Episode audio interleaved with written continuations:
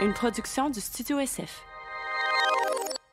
Bienvenue au Sans Filtre, présenté par Case Me, le podcast où on parle de ce qu'on veut avec nos invités d'Atsit. Je suis PH Quentin avec moi, Doom Plante. Euh, encore une fois, Case Me qui présente le podcast. Si vous voulez avoir un nouveau case avec un design original qui va vous représenter, c'est là que ça se passe pour votre téléphone, pour votre ordinateur. Allez jeter un coup d'œil à ce qu'ils ont, mais n'oubliez surtout pas, dis-je, d'utiliser notre code promo sans filtre pour 20% de rabais. Et de cette façon-là, ils vont savoir que c'est nous qui vous envoie. Donc c'est bon pour tout le monde. Cette semaine, Dom, un honneur. Un honneur. Tu sais, des fois, on reçoit des demandes de gens qui veulent venir au podcast, puis on, on se dit, je peux pas croire que, que ça, ça arrive. Ou ben, tu sais, j'aurais, j'aurais pas pensé, mettons, avant de partir un podcast, qu'un jour, je, je m'assoirais, je m'assirais avec euh, la PDG d'Hydro-Québec pour juste jaser pendant deux heures. Puis c'est ça qu'on a fait.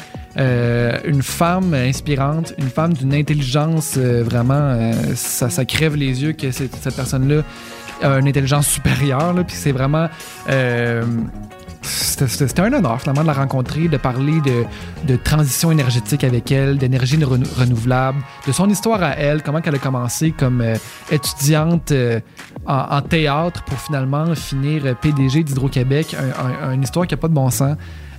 C'était vraiment un grand honneur, un grand plaisir de discuter avec elle. Puis pour ceux qui se demandent c'est quoi son nom, Sophie Brochu, évidemment. Donc avant d'aller à la conversation, on va remercier nos commanditaires. Merci beaucoup. Oui.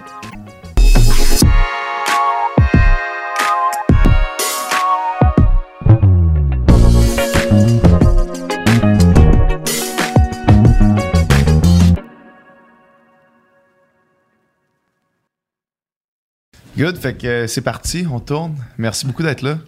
Ben, merci euh, à vous deux, à vous trois de m'avoir accueilli. C'est fin. C'est un réel, plaisir, un honneur.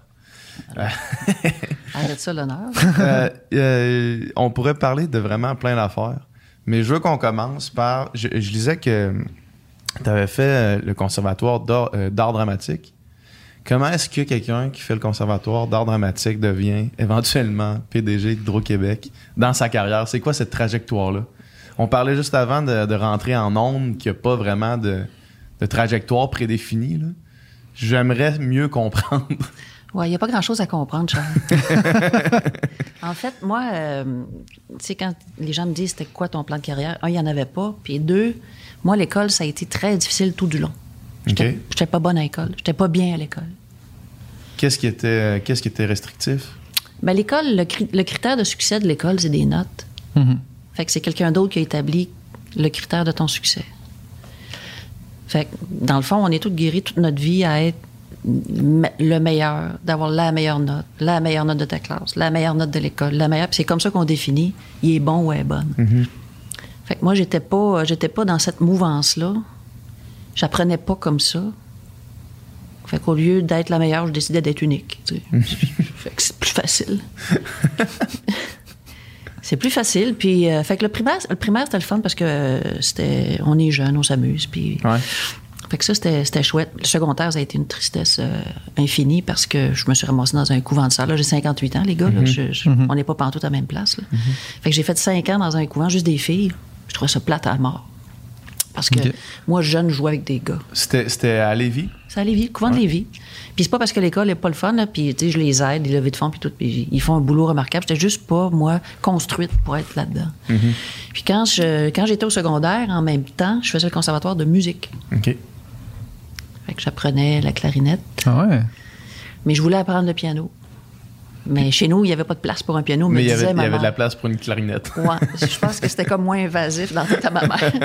anyway, fait que j'ai fait ça. Fait que puis ça a été le conservatoire de musique, c'était correct, mais bref, j'étais exposée à différentes affaires, mais je me cherchais beaucoup.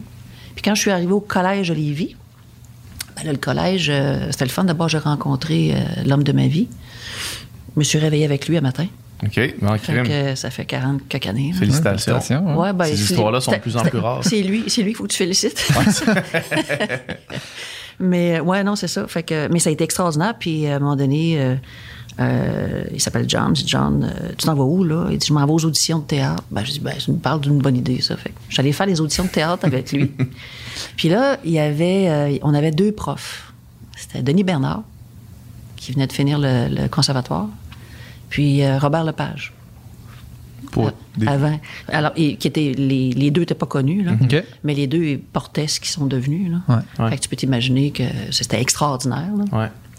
Alors, euh, Puis ben, est-ce, que- est-ce que là, c'est une espèce de déclic pour toi? Est-ce que tu fais comment? Ça, c'est, c'est, c'est le fun. ça, c'est très le fun. Ouais. En fait, ce qui a été le fun, c'est la créativité à PH. C'est de côtoyer. D'abord, c'est une espèce de, de compréhension de qui tu es. Puis, tu sais, au collège, t'as 16 ans, t'as 17 ans, c'est ton premier amoureux, c'est, euh, c'est la vie, là. Ouais. C'est vraiment le fun. Et, euh, fait que là, je me suis dit, ben écoute, c'est le fun, ça. Puis j'aimais m'exprimer. Je me suis rendu compte que j'aimais communiquer, puis j'aimais jouer. C'est le fun de théâtre parce que tu joues, hein, puis tu peux jouer une hyper méchante ou une. Tu sais, tu, tu peux t'éclater. En tout cas, longue histoire courte, décide de faire les auditions du conservatoire. J'ai fait le conservatoire pour me rendre compte, au bout de quelques temps, que j'étais pas une artiste. Hmm. Ah ouais? Ah, pas C'est du Comment, comment cette réalisation-là arrive? Ben parce que tu es entouré de, de vrais artistes, de gens qui sont prêts à crever pour leur art. Là. Puis à l'époque, au conservatoire, on n'avait pas le droit de travailler. Fait qu'il fallait que tu sois pauvre, fallait que tu crées dans la douleur. Il n'y avait pas le droit de travailler. Non. Mais c'est encore cette philosophie-là un peu. C'est quand tu es au conservatoire, tu fais que ça, tu es dédié à 100% tu fais des longues journées, tu sais, puis c'est comme une, une petite bulle. Tu sais, moi, j'ai j'ai plusieurs amis là, qui l'ont fait puis qui le font. Puis, puis, puis c'est vraiment ça, c'est encore cette philosophie-là là, de, de travail En acharné. musique ou en théâtre, Euh, euh, ben, j'ai des amis en théâtre, mais aussi en musique, là, en fait. Là, tu sais, puis les deux, moi j'ai étudié en musique, puis ça- c'était ça aussi. Là, tu sais, c'était, si, si t'es pas, là, t'as pas la discipline de, de, de faire, de pratique, puis tout Ouais. ça, c'est, tu y ça. arriveras pas. Là, C'est tu sais. ça. Fait que c'est pas moi, ça. Mhm. Tu vois, puis c'était. C'est. euh, c'est- moi, les religions, j'aime pas beaucoup ça. Fait qu'on rentrait en religion.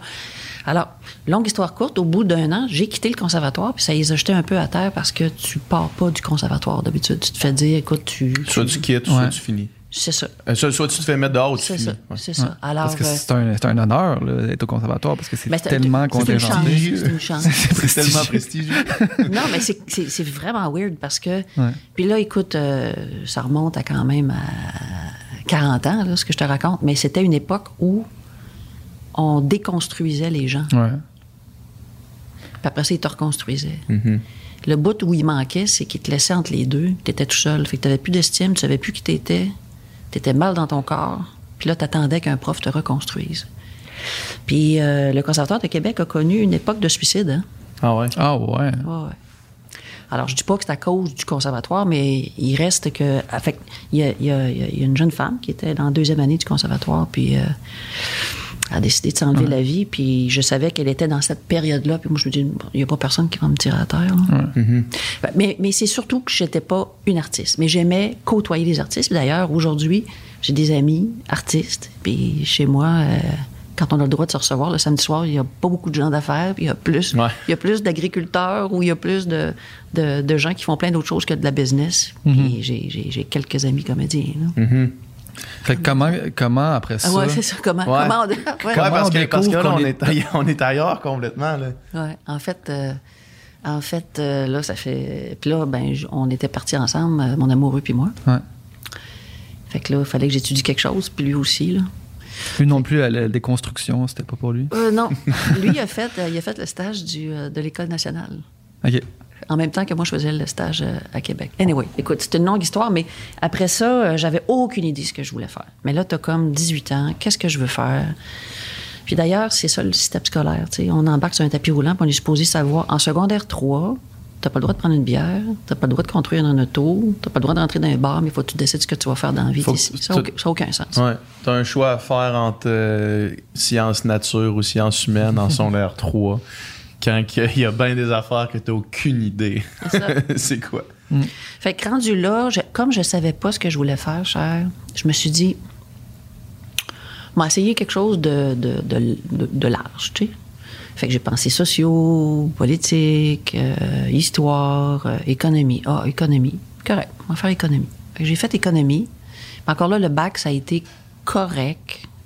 Mais, euh, tu sais, quand je- des notes, j'avais C. Tu sais, quand je- j'avais C, je me disais, je suis correct, je vais finir mon bac. Puis C'était pas de la grande passion. C'était pas. euh. J'ai trouvé ma vocation. non, non, non, non, non. Puis en fait, plus j'avançais, moi, je me disais que j'allais être économiste dans la vie. Mais on avait des bons profs. C'est H.P. Rousseau qui a dirigé la caisse, Pierre Fortin. euh, super économiste qui, qui- qui est assez connu au Québec et puis, puis ailleurs. C'est des bons profs, mais je, je vibrais pas. Puis à la dernière année du bac, il y a, on commence, on a comme droit dans, dans la dernière année à un cours optionnel. Fait que là, tu te forces un peu, tu te dis, garde, il faut que je fasse un choix. Là. Fait que là, j'ai choisi économie de l'énergie.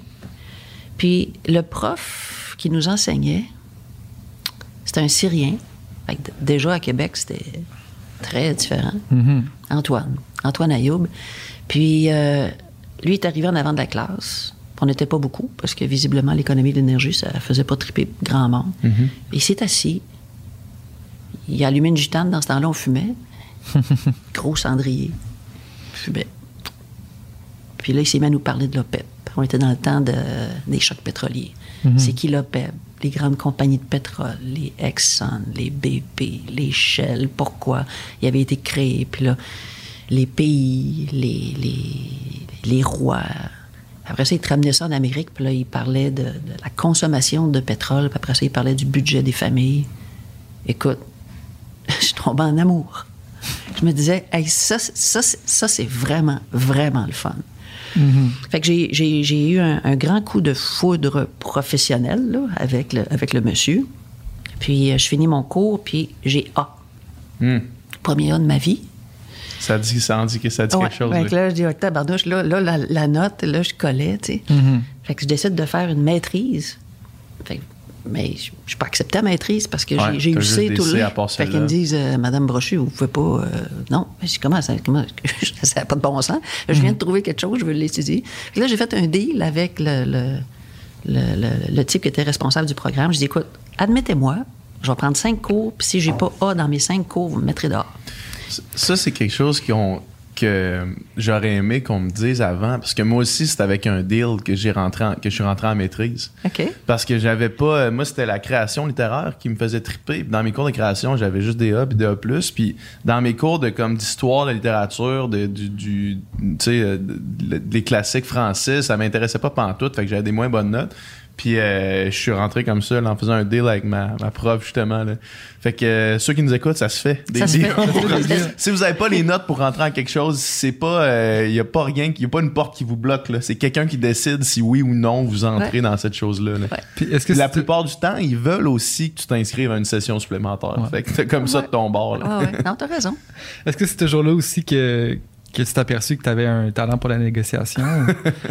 Euh, écoute, en fait, euh, je me suis jamais vue, moi, comme une négociatrice. Ouais. Moi, je me vois comme, un- comme un- une, personne qui crée Mhm. des possibles.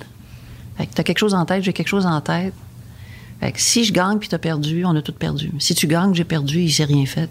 Mais si tous les deux, on est contents de ce qu'on a mis en place. Fait que moi, je, suis plus une- je me mets plus en mode création Mhm. qu'en mode négociation. Puis Fait je qu'il y a un petit côté artiste qui, qui, sûr. reste quand même. Je suis très, très habitée par ça. Je, je suis habitée par la créativité. Ouais. Je, je me considère pas comme une artiste parce qu'un artiste a quelque chose de plus euh, profond, de plus ancré.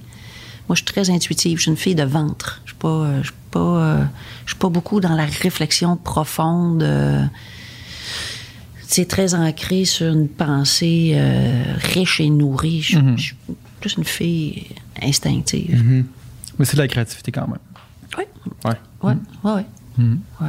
Fait que c'est ça. Fait que, euh, on fait, on, on a fait euh, l'énergie, puis après ça, euh, à la dernière année du bac, le prof me dit Ottawa donne des, des bourses parce qu'on était dans le groupe na- ressources naturelles. Bon, Ottawa donne des bourses. Fait que là, la bourse c'était pour aller en Nouvelle-Écosse pour expliquer aux pêcheurs les quotas de pêche. C'est le fun, Je ça. aller faire ça. Fait que Je mon chum puis moi, moi, on les dit- quotas de pêche.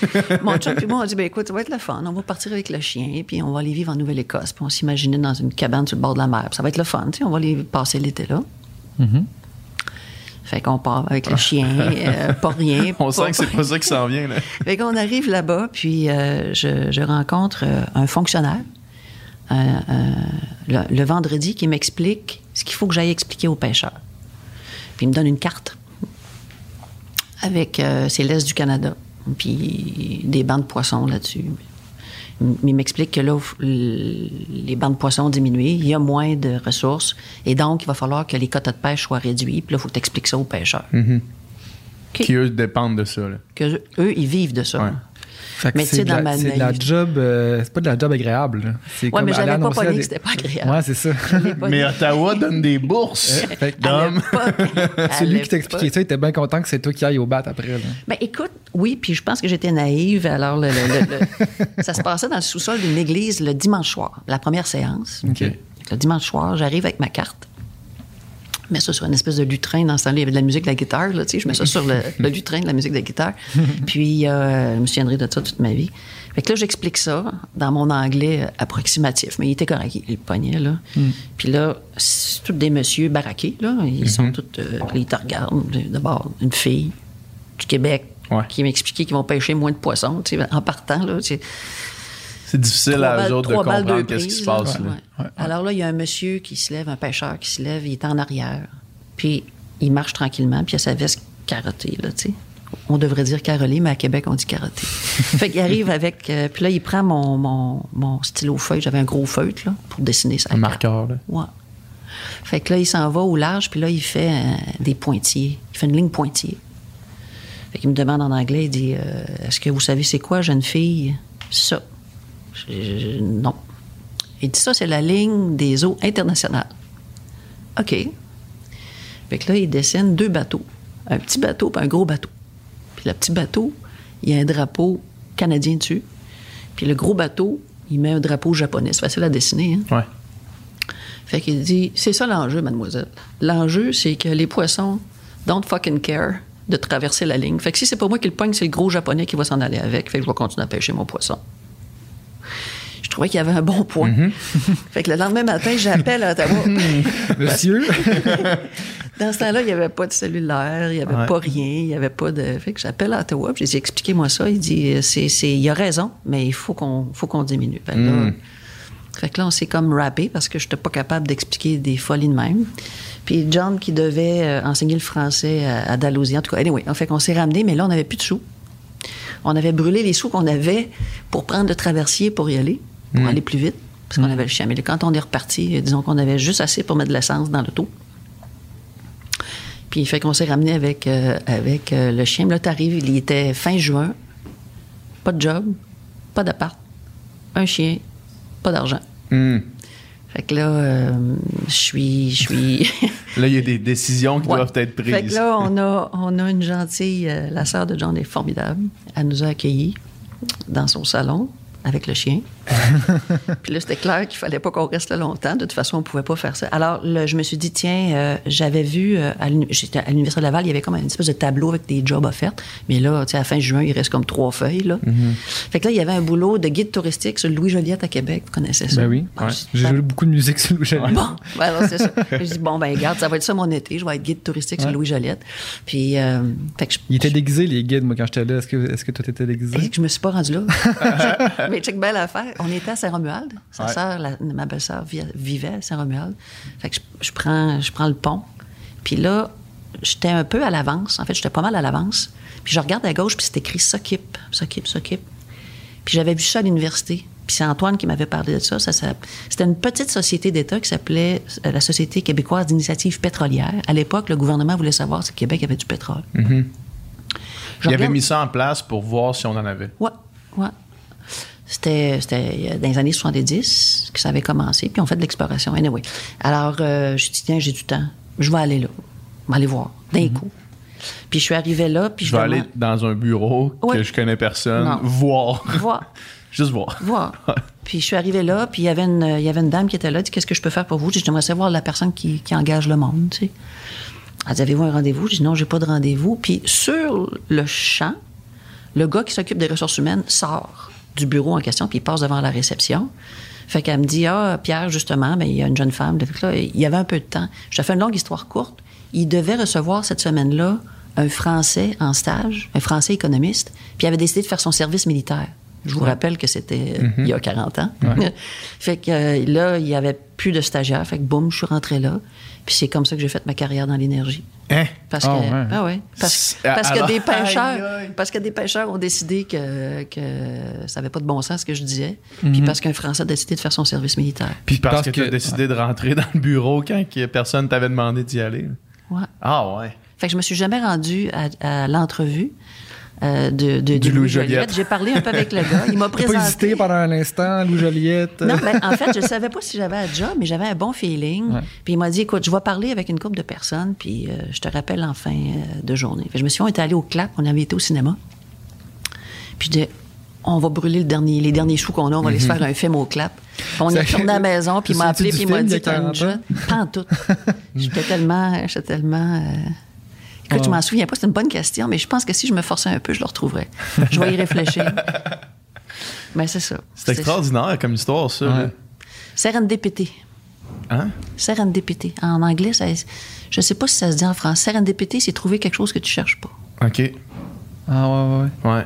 Mais écoute, c'est c'est parce que les, quand, quand c'est dur de, dur de penser qu'il y a des fois euh, les choses. euh, je- moi, je crois pas au destin tant que ça, mais c'est dur de penser que des fois les choses s'alignent pas au- comme ça, là, tu sais. Il me semble que, il me semble que il y a tellement d'a- d'a- d'affaires qui mènent vers un moment comme celui-là, puis jusqu'à une carrière complète, tu sais, c'est des petits détails, là. Mais en même temps, j'imagine que c'est toi qui crée un peu la, crée un peu la chance. Ben, moi, pas je- la chance, mais le. Ben, la chance, c'est la conjonction de l'opportunité puis de la préparation. Ouais.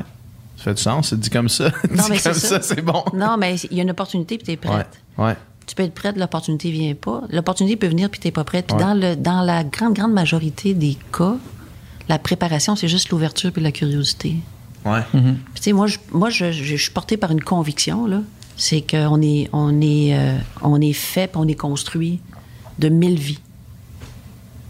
On, on- on pourrait faire mille affaires dans notre vie, mais on a une série de choix qui nous amènent dans un, dans un dessin donné. Fait que, mettons que tu as 90 ans, puis que tu te retournes devant le mur de ta vie, puis de toutes les décisions que tu as prises, Bon, alors à 12 ans, j'ai pris cette décision-là. J'ai décidé de faire du hockey puis de pas faire du soccer. J'ai fait du hockey, j'ai rencontré quelqu'un. Alors, chaque Y de tes décisions de toute ta vie t'amène dans un coin, mais tu aurais très bien pu te ramasser dans un autre Ouais. coin. Mhm. Puis quand tu as 90 ans, puis tu regardes Toutes les petites le décisions. fil de ta vie, mais que tu regardes tout ce qui aurait pu être si tu avais pris une autre décision, là, tu dis, ça aurait pu être plein d'affaires. C'est infini. Fait que c'est pour ça que quand, quand je réfléchis à ça, puis je regarde pourquoi j'étais pas bien à l'école, c'est parce que j'ai l'impression qu'on me destinait à choisir une affaire que j'allais faire tout le temps.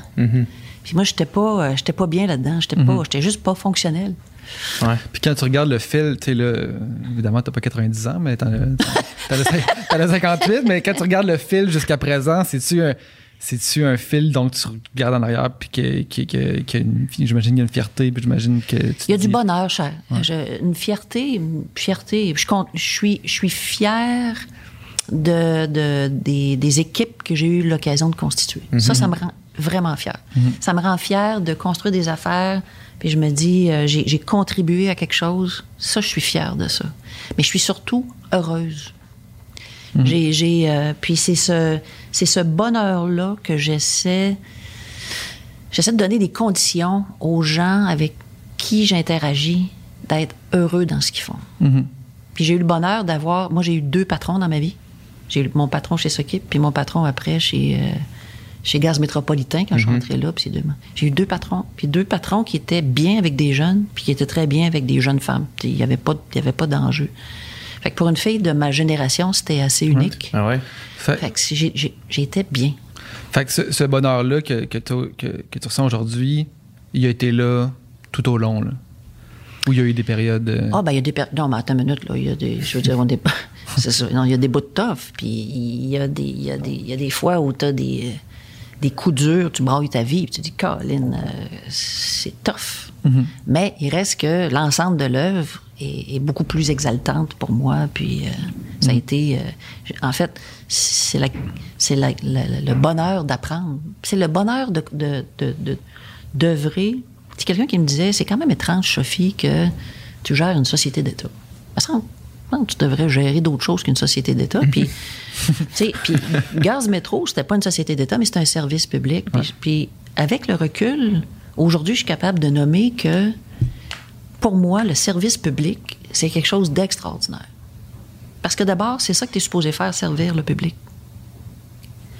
Puis, je trouve que de travailler comprends-moi bien, là, les sous, j'aime ça, le capitalisme, j'aime ça. C'est pas l'idéal, mais c'est le meilleur système qu'on a trouvé, en tout cas. Fait que j'aime, j'aime tout ça, mais jusqu'où faut que tu ailles pour avoir plus de tout tout le temps? Alors que la grande satisfaction vient pour moi de, de- de contribuer à plus grand que moi. Moi, j'aime ça. Mhm. Je comprends. hein. Puis quand tu côtoies, quand tu arrives, mettons, chez Hydro-Québec ou tu arrives chez Gaz du Métro, mais, mais, mais parlons d'Hydro-Québec, tu arrives chez Hydro-Québec, tu parles au monde, là, qui sont dans la rue, les hommes, les femmes, les gens qui sont au service à la clientèle. Le monde est fier. Tu sais, ils sont fiers de travailler pour Hydro-Québec. Ils, ils sont fiers de travailler pour ce fleuron-là. Puis écoute, le 2 février, quand il fait une tempête de verglas, puis que les gars puis les filles d'Hydro arrivent avec le camion, on a une tempête de neige, puis qui, qui raccordent, là. C'est, c'est, c'est les coups d'amour que les équipes reçoivent de la population. Là. Puis la pandémie, moi, je pense, nous a euh, rapprochés de l'appréciation des, des, euh, des services de proximité. Ça, c'est sûr. Fait, si on se ramène, pense. v'là 40 ans, quand, quand, quand tu as commencé dans ce domaine-là, c'était dans, dans le domaine des énergies fossiles, principalement, dans le fond. Oui, absolument. Puis, tu sais, là, de plus en plus, le, le Québec, puis le monde, puis toutes les sociétés essaient de, de se tourner vers des énergies qui sont de plus en plus renouvelables et vertes. Puis tout ça, fait que j'imagine que, que ce changement-là, tu, tu- tu l'as vu s'opérer, vraiment de, de- Oui, oui. du premier de front, là. Oui, je l'ai vu s'opérer de front. Je l'ai vécu. Ouais. J'y ai concouru. Euh, puis, euh, tu sais, tu regardes, aujourd'hui, Énergie euh, est autant investi dans les énergies renouvelables que dans la distribution de gaz naturel. La distribution de gaz naturel, c'est pas mal moins émissif que, que- que du pétrole puis du mazout. Puis... Mais c'est comment être dans, dans une, une entreprise où l'essence vient quand même des énergies fossiles, puis d'avoir de voir ce changement-là. Est-ce que est-ce que c'est comme OK, il faut y aller ou il y a une résistance ou c'est quoi c'est, c'est- c'est- Bon, ça dépend à qui tu parles, Charles. C'est chez nous, euh, chez, euh, à l'époque, euh, chez Gaz Métro, on- en fait, on est parti d'un constat. On a dit, on, on- on distribue du gaz naturel. C'est un service essentiel pour le Québec, beaucoup moins émissif que la consommation de pétrole. Et qu'est-ce qu'on peut faire de plus pour le Québec? Puis on était déjà au Vermont, puis qu'est-ce qu'on peut faire de plus au Vermont? Alors, c'est comme ça qu'on qu'on- on a acheté l'Hydro-Québec du Vermont, qui, est une- qui était des entreprises privées à l'époque, cotées en bourse. Puis on est devenu, aujourd'hui, Énergir est le propriétaire des infrastructures de distribution de gaz naturel, puis de 85% de la distribution d'électricité au Vermont. Mais il n'y a pas de Québécois, là, ou à peu près pas. C'est des gens du Vermont. Fait que L'idée, c'était un modèle de proximité. On s'est impliqué dans les énergies solaires. Mais tu vois, aujourd'hui, je suis capable de te dire que euh, l'électricité, puis on est riche au Québec en électricité, puis on est vraiment... Ça, c'est de la chance. Ouais. Hein, c'est de la géologie pure. Ouais, ouais. Napoléon disait qu'on avait la, la, la- la stratégie de sa géographie. Là. Ben, nous autres, on a la stratégie de notre géologie. Là. Mais aujourd'hui, je suis capable de dire que c'est extraordinaire, mais que l'électricité ne peut pas tout faire. Pas vrai. Puis ça coûte cher, la transition. Fait qu'il faut qu'on mette en place, d'abord, tous les moyens pour consommer le moins possible. Ce qu'on consomme, de l'avoir le plus renouvelable possible. Puis ce qui reste, ben, de prendre une énergie qui est la moins émissive possible. Fait que c'est pour ça qu'on s'était tourné, nous autres, puis on avait débuté ça. Puis là, je les vois aller, puis je suis en admiration avec eux autres. Ils développent le gaz naturel renouvelable OK. avec, euh, avec des agriculteurs. Puis à Saint-Hyacinthe, il y a la plus grande, la troisième plus grande installation de biométhanisation au monde. Fait que ça, ils prennent des déchets agricoles, des déchets de lait, des déchets euh, domestiques, des déchets de restauration alimentaire. Je te fais une histoire courte, tu mets ça dans, une, dans un réservoir, stock, tu mets des bébites là-dedans, ça fait du gaz naturel, tu l'injectes dans ton réseau, puis ça fait une portion de gaz naturel vert qui est consommée au Québec. OK. Fait que c'est ça recréer le processus naturel, mais en très accéléré. en accéléré à partir de chez toi. Donc, cette, euh, cette, euh, ce, que je, ce que je sais, hein, je connais pas beaucoup de choses, moi, mais l'énergie, je connais assez ça. Non, l'air de connaître ça non, mais je suis pas une experte dans tout, vraiment pas, mais je connais assez ça pour savoir que l'intelligence énergétique, c'est d'abord l'intelligence de la consommation. Comment je vais consommer? Qu'est-ce que je vais consommer? Parce que je vais faire attention à ce que je consomme. Puis après ça, comme, comme, comme écosystème énergétique, faut que tu mettes une pléiade de moyens pour faire en sorte que tu vas réduire tes émissions de gaz à effet de serre. Il faut que tu le fasses au moindre coût possible. Parce que ça coûte cher, la transition. On n'en parle pas de ça. Il y a un coût à la transition. Puis c'est un coût qui est bien inférieur à celui qu'on paierait si on le faisait pas dans 5 ans ou 10 ans. Ouais. Mais il y a un coût. fait un coût que tu comprends qu'il y a un coût. Là, tu dis, oh, tabarnouche, il faut, faut, euh, faut y penser comme il faut. Là. Comment on va faire ça? Puis le faire au moindre coût possible? Ben, des fois, il faut que tu travailles avec d'autres formes d'énergie. Puis c'est ce qu'on a fait. Regarde bien. Quand il y a eu la pandémie, tout le monde s'est rendu compte que là, on avait besoin de, de plus d'autonomie alimentaire. Les gens Ouais. ont dit, ça nous prend plus de serre. Bon, parfait. Ouais. Oui, mais l'électricité est chère. OK. Qu'est-ce qu'on peut faire pour réduire le tarif? On n'a pas rien fait de sorcier chez Hydro. Là. Les gens pensent qu'on a fait du vaudou. Là. Pas du tout. Là, là ce qu'on a fait, c'est qu'on a pris le tarif qui existait, puis on a dit aux serristes, on va le réduire. On va passer de 10, mettons, à 6 cents. Mais je vais vous demander de garder vos chaudières au mazout, puis au propane, puis au gaz naturel Pour quand on a besoin? en pointe. Ouais. Parce que la pointe, ça coûte une fortune. Fait que c'est juste ça qu'on a fait. La, la pointe, si je me rappelle de, des enseignements de Rosaire, notre professeur d'histoire, euh, son R4, c'est en hiver, mettons, dans les heures vraiment précises où est-ce que, mettons, le monde se réveille, prennent une douche d'eau chaude, puis ils font leur déjeuner. C'est exactement ça. Des moments vraiment ultra précis où est-ce que là, on fournit pas. Ouais. Mais en fait, on fournit, mais si on fournit, ça coûte cher. Ouais. Fait qu'il faut construire des équipements, il faut construire des lignes de transmission, il faut construire des lignes de distribution pour servir une période des journées qui est très, très restreinte pendant à peu près une centaine d'heures par année. Fait que tout le monde doit dire, mon Dieu, c'est extraordinaire, mais on n'a rien fait d'extraordinaire. On a juste dit, OK, l'objectif, c'est quoi? C'est de réduire le tarif électrique. Puis, évidemment, ils voulaient réduire leurs émissions de gaz à effet de serre. Mais si on s'était dit, il faut réduire toutes les émissions de gaz à effet de serre, j'aurais pas été capable de réduire leurs tarifs. Fait que qu'est-ce qui se passe? Ben, il se passe ça. Il se passe qu'aujourd'hui, on est passé de 10 à plus de 1000 serristes qui ont accès à ce, ce tarif-là. On développe notre autonomie alimentaire. On a réduit considérablement les émissions de gaz à effet de serre parce que toute la base est passée en électricité. Mais ces quelques heures-là, la bonne énergie à bonne place, c'est pas l'électricité. À défaut de quoi, ça coûterait trop cher. Ben ça, moi, je trouve qu'il faut expliquer ça au monde. Ben, c'est tellement. En, me préparant pour, euh, pour la conversation qu'on a là, ce, que je, ce que je me suis rendu compte, en fait, c'est que c'était tellement compliqué. C'était tellement un enjeu complexe qu'il n'y avait pas de, solution simple, tu sais, puis que les solutions qui pouvaient nous apparaître simples, justement, comme tu mentionnes, la transition, tu sais, qui peut dire, ouais, mais faisons la transition, faisons la transition, mais faire la transition, c'est plus compliqué que le dire.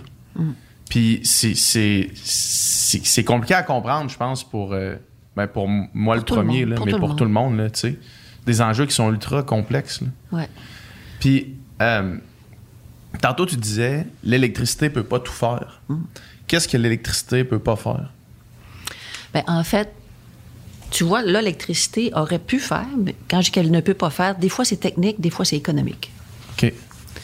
Alors, puis c'est une des raisons pour laquelle on parle d'hydrogène. Suis-moi. Il y a des. euh, L'électricité, d'abord, là, ça fait virer des moteurs. Ça, l'électricité, ça Ouais. prend l'électricité pour faire tourner des moteurs. Bon, parfait. L'électricité aussi peut servir à l'éclairage. L'électricité peut servir au chauffage. Puis on a fait ce choix-là dans les années 80, euh, 70 au Québec, là, de, de- de sortir les, les fournaises à l'huile puis d'utiliser davantage l'électricité pour chauffer des maisons. Ce qui, est- ce qui était logique à l'époque, puis qui l'est encore aujourd'hui, bien que les plaintes électriques, là, ce soit pas l'utilisation la plus efficace, là, mais ça, c'est une autre histoire. Quand tu t'en vas dans une usine, tu vas avoir parfois des grandes, grandes, grandes bouilloires pour les procédés industriels. Bien, pour chauffer des grandes quantités d'eau, ça prend une flamme. Puis l'électricité ne fait pas de flamme. Fait que ça te prend soit du mazout, t'es mieux de prendre du gaz naturel. Puis parce que le gaz naturel est, beaucoup moins émissif, puis il émet pas de polluants. Bon. Là, il, est en train de se développer des électrotechnologies, mais s'il fallait remplacer la flamme de gaz naturel par une électrotechnologie, souvent, ça ne sera pas possible. Souvent, ça va coûter trop cher. Quand on regarde tout ce qu'on a au Québec comme électricité, on est riche. Mais si on veut vraiment décarboner l'économie, il va falloir trouver quelque chose pour remplacer la flamme. Ça, ça s'appelle de l'hydrogène. L'hydrogène, je te fais ça simple, tu prends de l'électricité, tu prends de l'eau. Il y a un procédé qui s'appelle de l'électrolyse. Puis là, ce qui sort de ça, c'est un carburant. Ça coûte cher. ça coûte de moins en moins cher. Puis ce qui coûte le plus cher. Qu'est-ce qui coûte cher? L'électricité? L'électricité, puis la technologie, là. Mais l'intrant important, c'est l'électricité. Fait que si tu te dis, je m'en vais dans un monde où l'énergie fossile devrait coûter de plus en plus cher parce qu'on devrait la taxer. Ça, c'est une autre affaire. hein. On devrait la taxer, puis évidemment, politiquement, c'est difficile de taxer. Ouais. Alors, l'énergie fossile devrait devenir de plus en plus chère. Il va falloir la remplacer. Là où le Québec, on, comme on passe à go deux fois, c'est que notre électricité est verte. Fait qu'on prend l'électricité verte, il en sort un hydrogène qui est vert, donc un carburant qui est vert. L'enjeu avec ce carburant-là, c'est qu'il faut que tu le transportes, puis le transporter, puis le stocker, c'est plus, euh, c'est plus instable que- qu'un autre, euh, qu'un autre, euh, qu'une autre énergie. Si tu veux faire la même affaire, mais que ton électricité t'a fait avec du gaz naturel ou tu l'as fait avec du mazout, ben ton hydrogène n'est pas vert. Fait que t'es pas en train de verdir.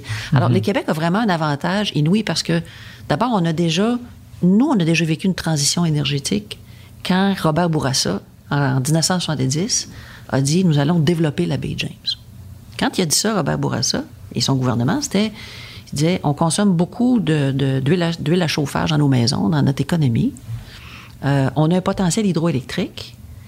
Il manquait de job dans ce temps-là. C'était une période qui était difficile. Puis l'idée, c'était de dire, ben, si on produit notre électricité, au lieu de payer une balance commerciale à d'autres qui, nous... On, va, se développer ça, puis on va se payer ça nous-mêmes. Écoute, coup de génie, là. Puis Il y avait un front de bœuf à l'époque parce que, écoute, ils ont dit, on va développer la plus grande centrale hydroélectrique souterraine au monde. Et c'est encore la plus grande centrale hydroélectrique souterraine au monde. C'est la moitié de ton énergie, là. Là, on est tout éclairé, là. La moitié de ça vient de la baie James. Fait que, tu sais, il y avait ce coup de génie-là. À l'époque, les considérations environnementales n'étaient pas du tout sur la map, là. Ouais. En plus. Pas du tout. Je veux dire, c'était pas, c'était, pas ça. On s'est découvert cet, avantage, cet avantage-là additionnel. Fait que dans un univers où il va se développer de l'hydrogène pour remplacer une flamme, ben, le Québec a déjà de l'électricité verte pour faire de l'hydrogène vert. Puis ce futur-là est, est- est à proximité. ou- On est en train de le construire un peu partout à travers le monde. Puis au Québec, on est en train de faire des pas. Il y a déjà de la production d'hydrogène. Euh, L'hydrogène, c'est pas une fin en soi, c'est un moyen. Hein? C'est un moyen de décarboner ton économie, mais c'est un moyen qui est quand même coûteux, puis qui devrait coûter de moins en moins cher au fur et à mesure qu'on avance. Puis les, les territoires, comme le Québec, qui ont une énergie renouvelable, euh, puis au Québec, en plus, elle est compétitive, vont être les premiers à être capables de faire cette, euh, cette euh, démarche-là. Mais tu sais, au Québec, il reste que on a l'électricité, on chauffe à l'électricité, mais nos comportements humains, on est encore très axés sur le pétrole. Ouais. Fait qu'on a comme, on a comme, on est comme habité par deux affaires. On est sûr qu'on est propre au Québec, puis oui, on a une électricité extraordinaire. Mais tu sais, la transition énergétique, tout le monde parle de technologie. Moi, je dis c'est pas une question de technologie. La technologie va être importante. Le plus important, c'est le psyché humain. Ouais. Qu'est-ce que je vais faire, moi, comme être humain? Hmm. Qu'est-ce que je vais consommer? Mais quand tu parles de, de comportement humain, tu parles de transport, en fait? De tout. Si on l'utilise où l'énergie fossile, c'est pas. Dans le transport. Dans le C'est ça, principalement. Oui, dans le transport. Tu en as, euh, t'en as euh, dans le transport, mais tu l'as aussi dans, ton, dans ta consommation de tous les jours. Oublie l'énergie que tu utilises. Mhm. Oublie l'énergie directe que tu utilises. Tu bois du café. Le café est arrivé par quelque part. Mhm. Et quel genre de café tu prends? Tu prends-tu un café Nespresso qui, qui, qui se recycle mal ou peu ou pas? Ou ben non, tu prends un café qui, que tu vas aller réétendre dans ton compost après, dans ton jardin. Mhm. Je suis pas en train de mettre, je suis pas en train de nous culpabiliser. Je dis, Mhm. toutes les décisions qu'on prend, ce que tu achètes, euh, où tu l'achètes, d'où ça vient. Alors, l'idée, c'est pas de dire on est tout croche. Il faut juste être conscient. Et qu'à chaque fois qu'on veut poser un geste, ben, il y, a un- il y a un coût à ce geste-là. Puis après ça, c'est de dire, ben, qui va payer? Je vais vous donner un exemple très précis parce que je trouve qu'il est simple. Dans, dans le désir de décarboner la ville de Montréal, la mairesse, Mme Plante, a dit il y a quelque temps Je vais bannir, nous allons bannir les fournaises à l'huile de l'île de Montréal. Bon, tu dis 2030 ou un chiffre, là. Correct. Hein? Dire, c'est pas fou. Jusqu'à maintenant. Jusqu'à ça maintenant, ça va. Ça, c'est bon. La raison pour laquelle il y avait beaucoup de fournaises à l'huile sur l'île de Montréal, c'est qu'Hydro-Québec avait, a encore, un tarif bi-énergie qui dit quand il fait froid, quand on arrive à moins 12, si tu as une fournaise à l'huile qui embarque, moi, je vais te laisser, je vais débarquer l'électricité parce que je vais l'utiliser pour des gens qui n'ont pas d'option. Ça revient à la pointe dont je te parlais tantôt. À défaut de quoi, Hydro-Québec, il faut qu'elle fasse des investissements considérables pour être capable d'aller servir la pointe de toutes ces maisons-là qui chauffaient à l'huile quand il faisait froid, puis là, tout à coup, ils chauffent à l'électricité. Plusieurs dizaines de millions de dollars. Qui paye ça, les gars? Nous tous. Tout le monde. OK? Ouais. Fait à Mais- Montréal, c'est le fun de dire c'est nous autres. Mais si t'en vas à Gaspé, puis tu dis à Gaspé, votre tarif électrique il est un petit peu plus élevé parce qu'à Montréal, on a décidé de décarboner nos fournaises, nos fournaises, mais qui sont encore à l'huile chez eux. Tu comprends? Alors, je dis pas que c'est bon, que c'est mauvais. C'est correct. Mais il faut juste dire, voici ce que ça coûte. Puis après ça, tu dis qui paie? Mhm. Mais ça reste une, une vision. euh, comment dire, dans, dans l'immédiat, je comprends que le gars a gaspé, peut-être que dans l'immédiat, ça ne dérange pas, mais quand on pense vraiment, un environ- si- s'il y avait faut- un environnementaliste autour de la table, il dirait oui, mais les prochaines générations, dans 50 ans, dans 100 Absolument. ans, si on, si on il fait. faut le faire. Il faut le faire. ouais. Il faut le faire. Mais, mais qu'est-ce qu'on fait pour aider les gens de Gaspé à réduire leur consommation d'huile? Mhm. Je sais pas. c'est une bonne question. Alors, le point, le point là-dedans, c'est qu'il n'y a, pas- il y a pas de. D'abord, il ne faut pas démoniser personne. Il ne faut pas démoniser les énergies. Il faut juste se dire, OK, on va avancer. Puis si individuellement on avance, ben, collectivement, on va avancer. Puis après ça, il y a des joueurs comme Hydro-Québec, comme d'autres, qui vont dire, OK, nous autres, on va, on va faire un pas lourd, important pour faciliter telle ou telle euh, transition. Mais c'est, mais c'est pas, c'est pas simple. C'est pas simple. Un petit peu plus tôt, un peu plus tôt, tu- quand tu parlais des, euh, des pointes, justement, tu sais, tu disais, justement, dans, dans certaines pointes, on va utiliser encore le, le gaz naturel, puis tu disais ça, il faut l'expliquer aux gens. Ouais. J'imagine qu'une partie de la raison pour laquelle tu es ici aujourd'hui, c'est parce que il y a, des- il y a peut-être une. Soit l'opinion publique euh, envers. euh, soit les énergies euh, fossiles ou Hydro-Québec en général. Peut-être, mettons, si on compare avec Hydro-Québec, l'idée qui était Hydro-Québec au début, puis l'espèce de, de- c'était un projet qui était puis qui, à l'époque super porteur, puis les gens étaient fiers. Puis est-ce que, en fait, c'est une question, est-ce qu'Hydro-Québec, avec le temps, puis peut-être plus chez les jeunes, est-ce que ça a perdu un petit peu de son, son blason, puis c'est ça qu'on qui, qui est votre mission, en fait, de- d'essayer de, le, de le redorer? Ah oui, moi, écoute, si j'ai un souhait, là, Mhm. moi, en fait, mon, mon- mon rêve, mon utopie, là, ça serait que tous les jeunes du Québec, quand ils finissent le secondaire, montent en haut. S'en aillent à, à Bay James, voir. aller s'asseoir avec les cris, aller à Manic, aller converser avec les Inuits. C'est pour aller voir ce que c'est. Puis de se rappeler, de se rappeler, parce qu'aujourd'hui, euh, tu sais, tu rentres dans ton studio, là, tu fleques la lumière, tu allumes tes On la prend pour acquis, On la prend pour acquis. Puis on oublie qu'on a le tarif résidentiel le moins cher en Amérique du Nord. Sais, tu on paie euh, 8-9 cents ici, tu t'en vas à New York, c'est c'est 20 cents, 25 cents.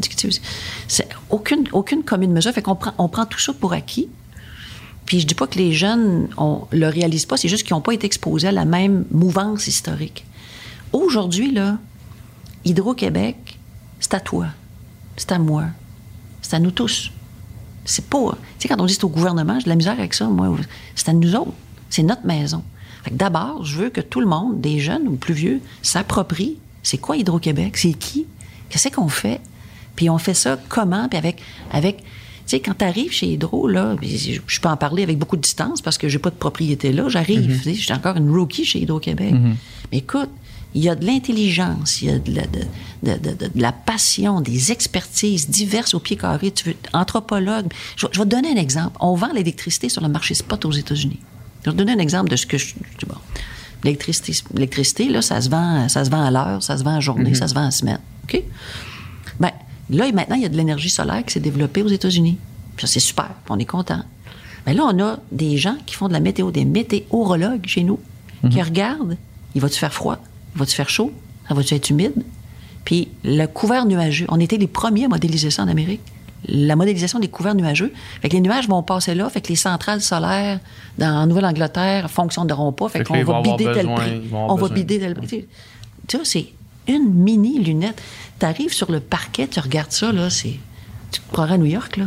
C'est- C'est extraordinaire. Après ça, tu t'en vas dans le nord, puis tu regardes les, ce, qui a été construit, tu, tu, tu, vois comment avec les cris, euh, on, on, a reconstruit les territoires de pêche, les territoires de chasse, les maîtres de trappe et tout. Tu convaincs. Mm. C'est extra. Mais, écoute, c'est pas c'est pas c'est pas parfait Hydro-Québec loin de là mais parce qu'à l'époque je veux dire, les relations aujourd'hui j'imagine sont meilleures mais ça n'a pas toujours été le cas avec, avec sont les... meilleures sont pas parfaites puis il nous reste mm. beaucoup de chemin à faire mais, mais on parlait de, de, de, Robert Bourassa quand Robert Bourassa en 70 a dit on, on va développer à Bay James il n'y avait, pas beaucoup de questions qui ont été posées là. en fait il y a, en fait il y a pas il, y, a, il avait oublié un, un appel. Puis quand tu es arrivé là, les cris étaient là, puis ils ont découvert ça, puis ils ont dit over our body. Ils ont, ils ont appris ça quand ça se passe. À radio. Ouais. Alors, quand les employés et les ouvriers sont arrivés là-bas, là, la chicane a pris, la bataille a pris, ça a été l'enfer. Les tribunaux ont tout arrêté ça. Et là, les tribunaux ont forcé une conversation entre le gouvernement du Québec et les cris qui ont dit un instant, vous allez reconnaître notre territoire. Puis là, il y a eu les ententes entre le gouvernement et les cris qui ont donné lieu à des ententes après ça entre Hydro-Québec puis les CRI. Ce qui fait, puis après ça n'a pas toujours été rose, là, mais ce qui fait qu'aujourd'hui, on a des relations euh, très partenariales avec les CRI parce que le gouvernement a reconnu euh, les droits qu'ils avaient sur certains de leurs territoires, sur certains des territoires. Mm-hmm. Du côté des Inuits, cette reconnaissance-là, elle n'a pas encore été faite, ni par le fédéral, ni par le provincial. Alors, puis la MANIC a été développée sur les, terres Inuits, sur les, dans les communautés Inuits. Alors, euh, aujourd'hui, il y a une blessure dans cette communauté-là qui dit, mais écoute, vous êtes chez nous, vous produisez une ressource chez nous, puis j'aimerais ça qu'on reconnaisse le territoire. Hydro-Québec ne peut pas reconnaître un territoire. On n'a pas cette capacité-là. Mais, mais, on peut faire beaucoup mieux. peut redonner à la communauté, par exemple. Oui, c'est ce qu'on fait. Fait que là, ce qu'on a, ce qu'on a, un de, un de mes grands bonheurs récents, là, en arrivant chez Hydro, c'est d'avoir remis sur la table à dessin, puis finalement convenu d'une entente avec euh, les communautés Inuits pour un projet éolien qui s'appelle APUIT, A-P-U-I-A-T. Le A se prononce pas. Le projet APUIT, qui est un projet éolien que les Inuits ont, ont rêvé, pensé, développé pour installer chez eux. Puis Hydro-Québec, la grande Hydro-Québec, va être la cliente des communautés Inuits. Ben, moi, je trouve ça formidable. Formidable. Est-ce que c'est ça le futur d'Hydro-Québec, plus l'éolien puis le solaire plutôt que, que l'hydroélectricité euh, comme telle? Bien, regarde, c'est pas une question de plutôt que, c'est les mm. deux ensemble. Mm-hmm. Puis je t'explique. Parce que de l'éolien puis du solaire, l'éolien surtout, là, le coût a beaucoup diminué, fait que le, coût est rendu très concurrentiel. Mais ce sont des énergies qu'on appelle intermittentes. Ils, vendent, vendent pas tout le temps. Quand ils vendent pas, tu n'as pas l'énergie. Quand il fait pas, pas stockable, ces énergies-là? Ben, c'est stockable, oui, mais le stockage, c'est les réservoirs hydroélectriques. OK. Tu comprends? Ou ben non, tu as des grosses batteries. Là, des batteries, c'est des batteries, euh, il faut juste penser qu'une batterie, tu peux avoir des petites batteries pour une heure, des plus grosses batteries pour. Euh, mais tu sais, pour des batteries sur des parcs, là, pour absorber, tu pourrais pas, tu pourrais pas avoir toute une économie juste sur des batteries de l'éolien puis du solaire. C'est pour ça qu'il y a des centrales aux États-Unis à gaz naturel, puis au charbon, puis au mazout, parce que ça prend de la base. Hydro-Québec, nos réservoirs, là, les vôtres, les miens, hmm. les, euh, ceux qui nous écoutent. C'est la base constante. C'est la base constante qui est là, puis qui remonte, qui monte, puis qui baisse avec l'hydroélectricité. C'est pour ça que là, la jasette qu'on a avec les voisins, nos Américains, hmm. on leur envoie de l'énergie. Mais là, ce qu'on leur dit, c'est, écoutez, développez votre énergie éolienne, votre énergie solaire, votre énergie renouvelable à vous pour vous verdir. Puis quand il ne ventera pas puis qu'il ne fera pas soleil, mais là, on va vous en, on va vous en vendre de l'énergie aussi. Fait c'est ce qu'on appelle la batterie du nord-est américain. Fait que c'est pour ça que on, notre cerveau est fait, on, on, est bien quand on simplifie les affaires. Mais l'énergie, là, c'est pas simple, OK? Puis c'est pas pour, euh, c'est pas euh, parce qu'il faut être intelligent pour comprendre, c'est juste qu'il faut comprendre que faut mettre une pléiade de moyens pour arriver à ça. Mhm. Puis dans, dans ces moyens-là, j'imagine que euh, la j'ai oublié le terme, là, mais la, ben, pas la conservation de l'énergie, mais l'efficacité énergétique, j'imagine que ça fait partie de cette pléiade de moyens-là. C'est le plus important. D'être capable individuellement d'être, ben, individuellement et collectivement, d'être plus efficace avec notre, notre, énergie, dans le fond. Plus sobre. Mais toi, tu penses que ça passe principalement par le changement de mentalité plus que par l'innovation? Les deux. Ça vient les deux. C'est parce que souvent, l'innovation, euh, en fait, Parce que, tu sais, les gens, s'ils ont un bulbe, tu sais, maintenant, maintenant, on a des bulbes qui consomment bien moins d'énergie. Je veux dire, si j'ai le choix entre les deux, c'est clair que je vais prendre ça. Si, Oui, si j'ai. ça. Tu parlais des plaintes électriques, tu sais, si, on a, si j'ai un moyen plus efficace de chauffer ma, ma maison, je vais le prendre, là, tu sais. Oui, c'est ça. Ben, peut-être toi. Alors, nous, on a euh, d'abord l'efficacité énergétique, là, euh, c'est un truc personnellement en quoi je crois depuis longtemps. Puis Hydro-Québec y croit depuis longtemps. Puis à, à- à l'époque, là, euh, on, on était, on était chez Gaz Métro, quand on a lancé le programme d'efficacité énergétique, on était les premiers en Amérique du Nord en distribution gazière à lancer ça. Puis les gens disaient, vous êtes fous, vous êtes en train de vous tirer dans le pied. Puis, mais quand je reviens à ma notion de service public, je te jasais tantôt, c'est le boulot, c'est de raccorder le plus de clients possible, puis après ça, de les aider à consommer le moins possible de ce qu'on leur vend. Puis Hydro-Québec, quand tu mets ça à, à l'infini, si on veut décarboner puis amener vers l'électricité des charges qui aujourd'hui sont servies avec des énergies fossiles, puis, ben, si on continue de consommer beaucoup, chacun de nous, on ne sera pas capable d'en prendre, ou si on les prend, là, les tarifs vont aller euh, through the roof. Ils, ils- ils vont atteindre des sommets. Fait que si tu veux garder tes tarifs concurrentiels pour pas euh, abîmer ton économie, pour t'assurer que tu restes euh, avec des coûts qui ont de l'allure pour le monde, là, qui chauffent leur maison et tout, ben, il faut que chacun de nous, on consomme le moins possible. Puis, regarde, depuis 2000, euh, 2000 entre 2004 puis 2020, les mesures d'efficacité énergétique qu'on a mis en place, puis que tous les Québécois ont dégagé, c'est 10 TWh. Bon, 10 TWh, c'est quoi? C'est l'équivalent du contrat qu'on a signé avec le Massachusetts Ça, c'est- depuis 2004. en 2004 puis 2020. C'est- Puis là, quand on regarde devant nous autres, là, on va doubler nos mesures dans les prochaines années. Puis c'est des centaines de millions qu'on va mettre là-dedans parce que ça nous coûte les mesures qu'on met pour t'aider. Là. Tu, sais, tu veux changer quelque chose, je vais t'aider, je vais te subventionner. Ça, ça va nous coûter 3 cents du kilowattheure. Mais si je ne mettais pas le 3 cents du kilowattheure, il faudrait bâtir, acheter des éoliennes. Puis à un moment donné, ça déclenche des lignes électriques, puis tout le kit. Fait que 3 cents du kilowattheure, c'est ce que je vais te donner pour euh, euh, isoler ta maison. Puis ça, c'est avec le gouvernement. Quand je dis je, là, on, on parle de l'écosystème, ça n'a rien à voir avec moi. là. Ouais. L'écosystème va te te- t'aider à t'équiper, à, à avoir des équipements plus efficaces. Euh, ta fournaise arrive à durée de vie utile, on va te mettre une fournaise qui va être plus efficace. On va donner 3 cents du kilowattheure parce que nous autres, on va avoir un coût évité de 6 à 8 cents. Puis ça, c'est super important. Parce que si on manque l'efficacité énergétique, la transition énergétique, je vous le dis, là, on est au Québec, l'électricité est pas chère, mais si on n'est pas capable de mettre des mesures d'efficacité énergétique, on ne la réussira pas. Ça va coûter trop cher. Puis la consommation, es-tu en croissance constante? En La consommation d'électricité? En fait, la consommation... ou d'énergie, en fait? Ben, la consommation d'énergie fébrile à peu près à 1-2 si tu regardes 1-2 par année. Là. Mais là, ce qui s'en vient, c'est la transition énergétique. Ouais. Cette transition-là, elle, elle, elle fait en sorte qu'il y a des créneaux qui vont consommer qui ne consommaient pas l'électricité pour les voitures, par exemple. Fait que c'est une nouvelle demande. Fait que c'est pour ça que on a tout ce qu'il faut au Québec, mais il faut comprendre qu'il va falloir qu'on priorise. Puis, puis pour moi, la mesure, c'est combien ça coûte la tonne de gaz à effet de serre évitée. Ça, c'est une mesure. Si je déploie une mesure, ça coûte 100 pièces à tonne de gaz à effet. Bon, ça. Puis s'il y en a une autre qui coûte 500, ben je vais en, je vais en faire un paquet qui va me coûter 100 avant de faire celle à 500.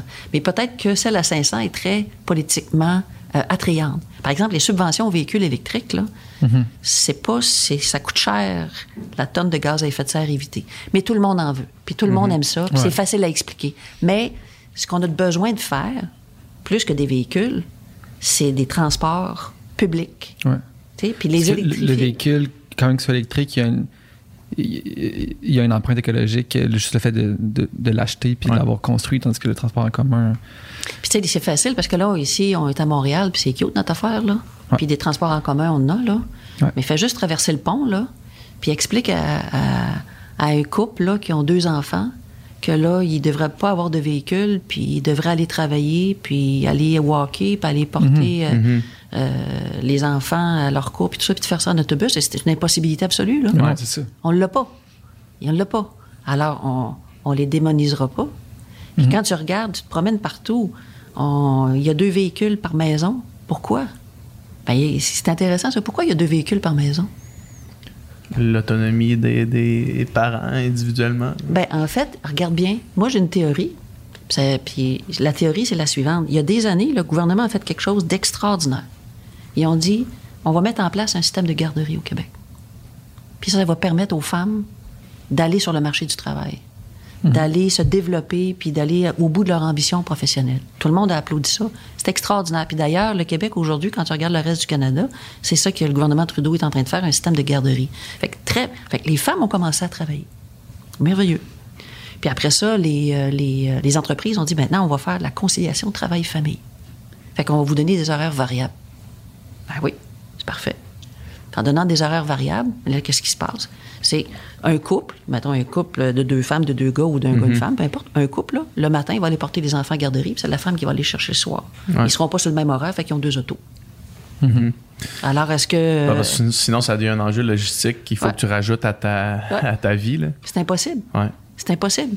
Alors, là, on est à Montréal, puis ça nous apparaît évident, mais au lac Saint-Jean, dans le bas du fleuve, tu sais, il n'y en a pas de. Ben non, mais on fait juste, on fait juste euh, à, à- à Québec. Là, tu sais. Québec Ouais. est, qui, est le- qui est une grosse ville aussi. Là, tu sais. Ouais. Québec, t'imagines Québec sans voiture, c'est impossible. Mais le problème, par contre, tu sais, je veux dire, le, le gars euh, en région ou le, le- le- le- le fermier qui a un pick-up, je veux dire, je comprends qu'il a besoin d'un pick-up, là, puis je suis pas en train de dire qu'il devrait pas avoir un pick-up, mais par exemple, quand, mettons, à Québec, on, on essaie de développer des projets de transport en commun comme le tramway, puis qu'il y a une résistance, je me dis, il y, a, il y a quelque chose aussi, il y a de l'éducation à faire, parce que clairement, il y a des gens qui, à un moment donné, les habitudes sont des habitudes parce qu'ils sont des habitudes, là, puis pas parce que.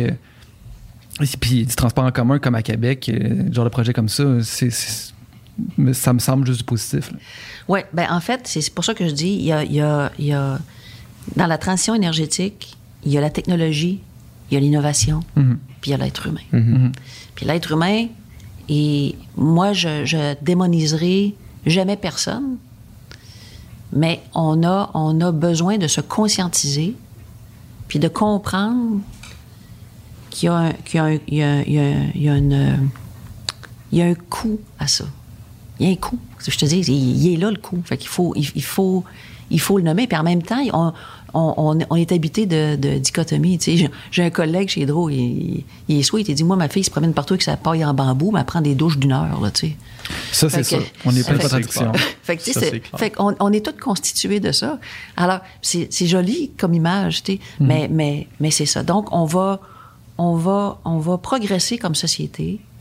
Le transport en Amérique du Nord, incluant le Québec, c'est quelque chose qui est euh, très ancré dans nos habitudes de vie. Mhm. Puis là, je veux pas démoniser personne, mais pour prendre la pleine mesure de l'ampleur, quand les écoles sont ouvertes, là, quand les universités sont ouvertes, puis que les cégeps sont ouvertes, là, tu t'en vas dans les stationnements, puis tu regardes qui sort des voitures le matin.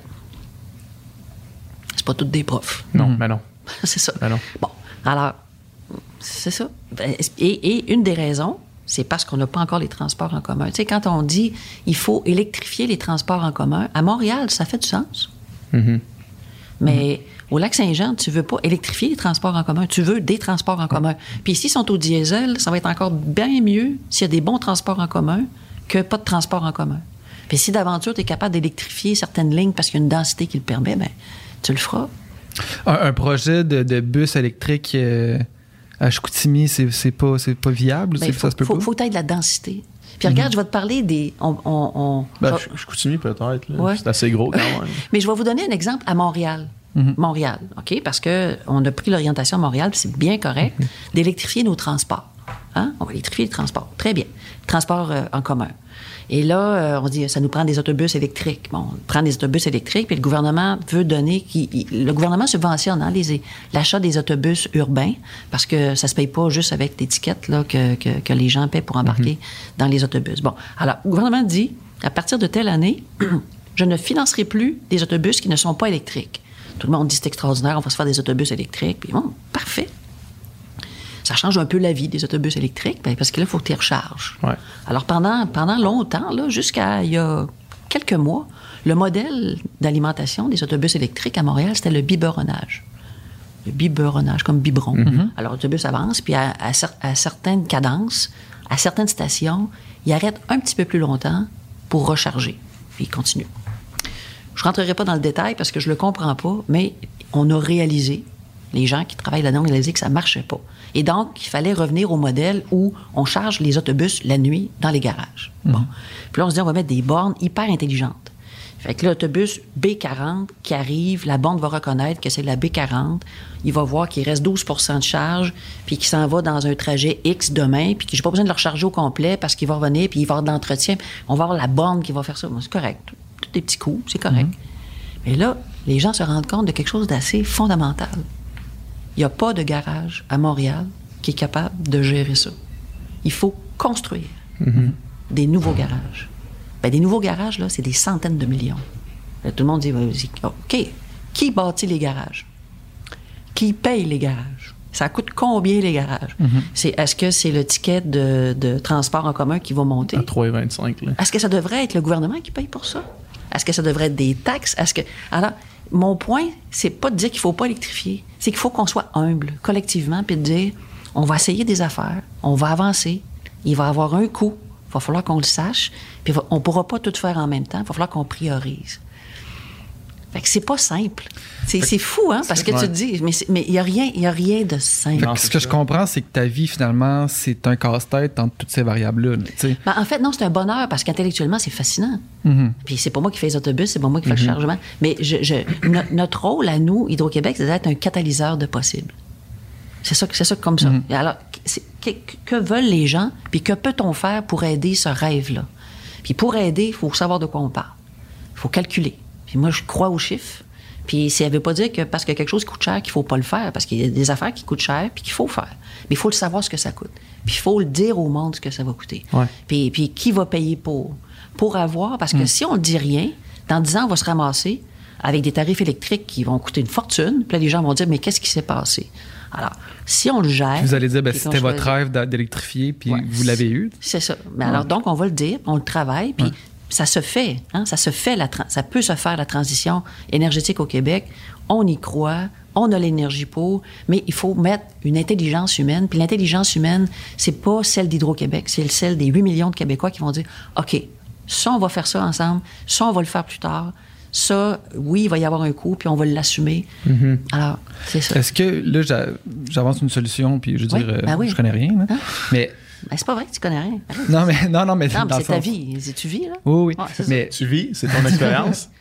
C'est ça. Euh, tu sais, euh, on, on a reçu, il y a une couple de semaines, euh, euh, Jean-Martin Fortier, là, qui est agriculteur, Ah ouais, ah qui ouais, est ah ouais. agriculteur bio, tu sais, puis qui, qui, lui prône euh, le, le- le- le local, puis aussi beaucoup euh, la proximité, puis l'autosuffisance, dans un sens. Est-ce que l'énergie, c'est une avenue, l'autosuffisance partielle, mettons, là, tu sais, que...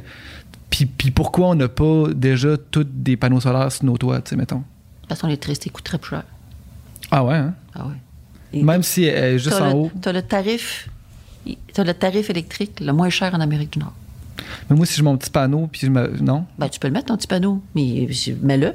Mais il va te ton électricité va te coûter plus cher que si tu étais connecté à l'Hydro-Québec. Fait que je vais dire ce que je pense Il va qu'il va se coûter plus passer. cher pa- parce qu'il faut que tu l'installes. Faut que tu le payes. Faut que tu payes panneaux. des panneaux, dans le fond. C'est ça. Puis ton panneau installé, géré, va te coûter plus cher que si tu es connecté sur Hydro-Québec. Alors, voici ce, que, ce qui va se passer, à mon avis. Ce qui va se passer, à mon avis, c'est qu'un jour, il va y en avoir des panneaux sur les maisons. Puis, un jour, il va y avoir des batteries dans les. Puis, on l'a fait au Vermont, dans mon ancienne vie. Des là. batteries dans les maisons. Ah, des batteries dans les maisons ou dans des quartiers. OK? Des grosses batteries qui vont entreposer l'électricité. Puis Je vais vous parler du lac mégantique tantôt. Mais ça, plutôt que que ce soit une décision de Dominique ou une décision de PH de mettre un panneau puis de payer ça tout seul puis de, le- de le, de le raisonner en modèle d'affaires sur sa stricte maison, Ouais. on va le faire, Hydro-Québec, on va le faire avec toi, PH. On va le faire avec toi, Dominique. Puis plutôt que d'avoir un panneau pour une maison, peut-être qu'on va avoir dans un quartier, dans une communauté, au-delà du système hydroélectrique québécois, des, euh, des panneaux solaires avec des batteries pour accroître notre économie. Puis encore une fois, on va mettre ça en place pour shaver, pour écrêter la pointe. Ouais, c'est ça. Pour pas que la pointe nous coûte cher. Au lac mégantique, vous savez ce qui est arrivé là? Il fallu reconstruire la ville, dont le réseau électrique. Alors, Hydro-Québec a complètement reconstruit le réseau électrique comme celui que vous connaissez, traditionnel, connecté sur les grandes lignes de transmission. Mais on s'est dit, tant qu'à faire, on va, on va installer au lac mégantique toutes les innovations technologiques qui nous arrivent. On va mettre des panneaux solaires, on va mettre de la domotique, on va mettre des batteries, euh, on va voir comment tout ça euh, opère, quand on, quand on ferme, par exemple, le système d'Hydro-Québec parce qu'on simule euh, un grand verglas, comment ça, ça réagit? Qu'est-ce que c'est capable d'alimenter en ville? On est en train de l'opérer. Alors, demain, demain, en fait, aujourd'hui, l'électricité va du nord au sud. Hein? On produit à Bay James, on produit à Manic ou on produit à Bourne. On produit l'électricité, puis ça s'en va chez le client. Demain matin, chacun de nous allons être des mini-barrages, des mini-éoliennes, des mini, parce que d'abord, on va consommer moins, donc on va libérer l'énergie à hydro. Puis après ça, on va avoir des outils qui vont faire en sorte que euh, chez moi, je vais être capable de repousser l'électricité. Ça sera, ça sera, ça va être assez bientôt où ta voiture électrique va être capable de pousser l'électricité à Hydro-Québec, ça en a besoin, parce qu'elle va avoir été chargée, puis tu ne seras pas parti. Puis je vais en avoir de besoin. Mais là, ça, c'est, une, ça, c'est de l'innovation technologique. C'est, une, c'est, c'est là-dedans qu'on est. Puis moi, je vais te dire, tu parlais de la fierté des jeunes. Ouais. Euh, on vient de lancer une initiative là, qui s'appelle Énergie en commun. Ouais. On a dit qu'on a fait ça chez nous avec nos employés avant de le faire. là. mais là, on a lancé, on a dit, écoutez, on veut savoir ce que vous pensez. Voici trois thèmes l'autonomie alimentaire, euh, l'économie verte, l'efficacité énergétique. Qu'est-ce que vous pensez de ça? Répondez à un sondage. Puis à la fin, on a dit, si jamais vous avez des idées, là, partagez vos idées. C'est quoi votre rêve? Qu'est-ce que tu aimerais? De quoi aurais-tu besoin? On s'est dit, on va en avoir 2-3 000. Je vous parle la matin, on n'a pas encore fini, il y en a 16 000 de rentrée. Ah il y a ouais. 16 000 idées de partout au Québec. Puis ce que j'aimerais, c'est qu'il y ait plus de, de jeunes de 16 à 25 ans qui rentrent des idées. On en a, c'est à peu près 18 des idées, c'est des jeunes. Fait qu'il y a des idées très simples comme, écoute, moi, j'aimerais ça, euh, savoir si quelqu'un travaille sur telle affaire, parce que moi, je travaille sur telle affaire, puis si vous pouviez me mettre en contact, des affaires très simples. Il y en a d'autres qui disent, ben, nous autres, notre MRC, on aimerait savoir davantage d'autonomie alimentaire. Comment vous pouvez nous, nous faire euh, une, une, euh, une innovation ouverte sur euh, l'autonomie alimentaire des serristes dans notre coin du monde, il fait un peu froid. Bon, on ne sera pas capable de tout faire. Mais ce qu'on va être capable de faire, on va l'appuyer. Puis ça, je pense vraiment que le jour où les gens vont comprendre qu'Hydro-Québec, c'est à eux, puis qu'on peut aider leur rêve commun, et que les gens vont comprendre qu'individuellement, en changeant leur comportement, ils vont dire Hey, à matin, j'ai aidé Hydro-Québec avec 0,2 kWh. J'ai j'ai aidé Hydro-Québec parce que c'est ça. Puis aujourd'hui, on appelle ça des programmes d'efficacité énergétique. Ça fait un petit peu commercial, ça fait un petit peu théorique, ça fait universitaire. Moi, je veux interpeller le cœur des Québécois. Puis dire, OK, euh, euh, puis on l'a déjà fait dans le passé. Écoutez, ce matin, il fait vraiment froid. Fait qu'on peut tout vous servir, mais si vous vous mettez une petite laine, vous baissez ça d'un degré, vous venez de sauver au Québec 250 millions. Qui qui embarque? Moi, je suis sûr que tu embarques. Puis je suis sûr, Don, que tu embarques. Puis toi aussi, je suis sûr que tu embarques. Right? Parce que tu vas dire, écoute, euh, on serait bien fou. Alors, c'est c'est comme ça qu'on va se réapproprier le Hydro-Québec, puis que les gens vont comprendre qu'individuellement, ils ont un pouvoir immense sur la création de richesses pour eux, parce qu'ils vont avoir moins consommé, mais aussi collective. Puis ça, il y a au Québec qu'on peut faire ça parce que le- le- l'utilité publique nous appartient. On n'est pas en train d'enrichir un groupe à New York. Puis des... Non, c'est à nous autres. On n'est pas la propriété de, d'étrangers ici, là. C'est chez nous. Fait que c'est quelque chose. C'est quelque chose, c'est à nous autres. C'est, immense. Il y a des, il y a- c'est 70 milliards d'actifs. C'est, c'est hallucinant. Je l'ai fait la consultation ce matin. C'est vrai? Je l'ai, ouais, ouais, savoir mes résultats? Oui. Puis ça, j'imagine que ça va, ça va aider à orienter Oui, le plan. vos décisions, votre plan dans les Oui. prochaines années. Oui. là, tu sais. Ça, c'est une première. Hein?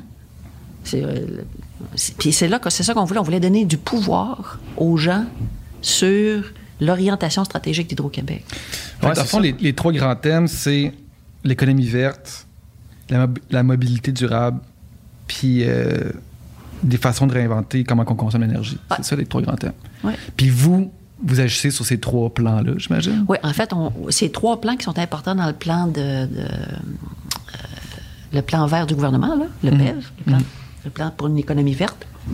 Puis nous, on a un rôle à jouer important dans ces trois axes-là parce que c'est, c'est- c'est- ça influence la consommation d'électricité. Alors, on veut comprendre ce que les, pour- qu'est-ce qui est important pour les gens. Parce qu'on peut bien décider ça au 20e étage de la Tour d'Hydro-Québec, euh, ça a vu René Lévesque à Montréal. là. Le- les Québécois pensent quoi? Ils veulent quoi? Ouais. Puis après ça, on n'est pas fou à temps plein non plus. Là. On, a, on a certaines intuitions, mais qu'est-ce qui est vraiment important pour les gens? Mhm. Puis quel geste peut-on poser qui va être signifiant pour les gens? Mais tu sais, moi, j'ai répondu à ça, mais j'ai pas les chiffres sous mes yeux, dans le sens que je vais par, par Oui, intuition. là. oui, c'est correct. fait- fait- dans le fond, vous, c'est c'est de sonder l'opinion publique, finalement, C'est sonder le cœur. C'est sonder le, le- ce que j'appelle le réflexe inné. Mhm. Puis là, ce qu'on va faire après ça, c'est qu'on va. Là, as-tu mis des idées à la fin? J'ai pas mis d'idées, par exemple. Est-ce que tu vas en mettre? Je, pourrais en mettre. Ouais. Toi, mais j'ai la PDG des Trois-Québec devant moi. Fait que... Non, non, ben non, mais c'est pas ça. Non, mais... non, non, non, non, non, non, non, non, mais c'est ça. Mais il faut mettre les idées. Il faut les mettre. Puis comme je l'ai dit, fait que là, on va se faire des... On est en train de trier ces idées-là avec l'intelligence artificielle. Puis on, regarde les thèmes, mm-hmm. on regarde des régions. Puis après ça, on va dire, écoutez, voici ce qu'on a reçu voici ce que ça implique, aimez-vous ça? Puis si vous aimez ça, ben voici ce qu'on vous suggère qu'on fasse. Puis en 2022, on va lancer les projets. Puis il va y avoir des, des petits projets, des plus gros projets, un peu partout au Québec, qui vont avoir été pensés, demandés, soumis par le monde, puis appuyés par Hydro-Québec. Mhm. Fait que plutôt que d'être le leader en énergie qui tire tout le monde, puis qu'on est, on est gros, on est big, puis on sait tout, tout on, on- on veut être le catalyseur de possible. C'est quoi ton rêve? Puis si on est capable de t'aider, on va t'aider. Si on n'est pas capable, on le fera pas. Mais si on est capable, il faut juste qu'on le sache. Mhm. Fait que bref, moi, je suis 47% transformer notre économie pour qu'elle soit verte. OK? 26% repenser notre mobilité pour la rendre durable. Puis 27% réinventer notre façon de consommer l'énergie. Fait que je suis majoritairement euh, transformer notre économie pour qu'elle soit verte. Je suis dans le champ ou. euh? Ben, Il n'y a personne qui est dans le champ. C'est trois. Il n'y a, y a pas, y a pas de mauvaise réponse. Ouais, non, je sais. Il n'y a pas de mauvaise réponse. Dans le. Dans les. les... Excuse-moi, Ah, vas-y, vas-y. une affaire qu'on va faire parce qu'on ne gardera pas ça secret, ces résultats-là. Là. Puis, ça- moi, j'ai hâte de voir dans les régions, tu sais, un peu partout au Québec, comment les. Mhm. comment, parce que globalement, je pense que globalement, c'est une intuition, là, ça va probablement arriver un tiers, un tiers, un tiers, globalement. Ah ouais? Je pense. Ben, Peut-être que je me trompe. Puis c'est pour ça qu'on fait ça, d'ailleurs, là, parce Mhm. qu'on ne le sait pas. Mais dans les régions, je pense que tu vas avoir des géométries variables. C'est pas tout le monde qui a la même réalité, ça, c'est C'est sûr. ça. Fait que l'idée, c'est de faire des affaires qui vont coller avec la réalité des gens. Puis il y a des affaires qu'on va faire de manière euh, parapluie, là, de toute façon. là. Puis on, on, on a tout un bout du plan stratégique, c'est nous autres qui va, qui va le décider parce que c'est notre métier, euh, comment on construit, où est-ce qu'on construit, comment on fait ça. Bon. Mais, mais sur le terrain, les gens, euh, les gens ont, en tout cas, ce qu'on voit, là, quand tu as 16 000 idées, c'est parce que des gens ont des idées. Puis Ouais, ils ont ben le oui. goût. Ils ont le goût des données. Ouais. Euh, ce qui m'apparaît depuis qu'on parle depuis tantôt, en fait, surtout par rapport à l'efficacité énergétique, une des critiques majeures envers Hydro-Québec, c'était les infrastructures euh, énormes, Tu sais, les, les énormes projets qui venaient euh, ben, s'implanter dans un environnement qui était pas du tout euh, fait pour ça, là, qui venaient saccager des, des, des, des forêts, puis des, euh, déplacer des rivières, des choses comme ça. Mais ce que j'entends depuis tantôt, en fait, c'est que euh, si tout le monde est plus efficace avec son énergie, puis que, par exemple, les instances gouvernementales euh, subventionnent une transition vers des, des immeubles comme ici qui sont plus euh, verts, plus efficaces avec leur énergie, j'imagine que les projets d'infrastructure deviennent moins nécessaires. Ben, ils sont reportés dans le temps, c'est Ils sont certain. reportés dans le temps. C'est ça l'idée. Ouais, Mais t'as c'est tout ça. pigé, PH. C'est Ouais. exactement ça. Alors, il y a des gens qui disent. est-ce Je voulais juste faire une synthèse Non, pour mais- être sûr que j'étais à la bonne place. Non, mais, mais t'as tout pigé. Mais c'est exactement ça. Alors, c'est certain, on peut pas dire qu'on a, on on n'a plus besoin de moyens de production jamais à vie. Mm-hmm. Non. Mais c'est certain que à chaque fois qu'on consomme mieux, on reporte dans le temps la nécessité. Surtout avec une transition qui Ouais. s'en vient, qui va nécessiter plus Oui, d'électricité. ben oui, fond. ben oui. Mais est-ce qu'il y en a un au calendrier, un nouveau projet Un de gros barrage? projet? Non, pas présentement. On voit pas ça à, court et moyen terme. Mais il y a des gens qui me disent euh, est-ce, qu'il y va en- est-ce que vous dites qu'il n'y en aura jamais? Il n'y a jamais personne assis dans ma chaise qui va dire ça. Parce que parce que c'est Ouais. impossible de dire ça. De- dans 50 ans, il n'y a plus de pétrole, on a besoin d'électricité. Probablement que le Québec va vouloir développer plus avant l'hydroélectricité. C'est possible. En même temps, quelles vont être, quelles vont être les, les innovations technologiques qui vont réduire la Ouais, consommation? ça. Exact. On le sait même pas encore. sais fait. pas, mais tu sais, le 50, les gars, 50% du bilan, là, c'est des énergies fossiles au Québec. Là. Ouais. Fait que, on va se dire les affaires, là, c'est 50 Mhm. Fait que si on enlève ça, il va falloir avoir de l'électricité. en masse. C'est ça. Ouais. Donc, donc, on va faire. Et, et, et on va utiliser de l'hydrogène pour une partie de ça qui va requérir de l'électricité. On va avancer tout le monde là-dedans. Mais l'e- l'efficacité, tu as tout pigé, c'est exactement ça. Puis est-ce qu'il va avoir, advenant le cas qu'il y a des, euh, des nouvelles infrastructures qui vont être mises de l'avant, j'imagine qu'il va y avoir peut-être un meilleur souci pour, euh, Ah, ben, pour l'endroit qui- l'endroit où est-ce qu'on choisit puis les- les- la façon que c'est fait, Absolument. j'imagine. C'est aujourd'hui Parce qu'il y a eu des lacunes quand même. Là, dans- immense. Ouais, Immense. Ah, il, y a, il y a plus que des lacunes, il y a eu des, des, des méchantes bévues. Là. ouais. Tu sais, la- L'histoire de la, de la baie James, qui est un succès euh, sociologique, d'ingénierie économique extraordinaire, c'est né dans, le, dans la colère, Ouais, dans ça. la douleur d'un peuple.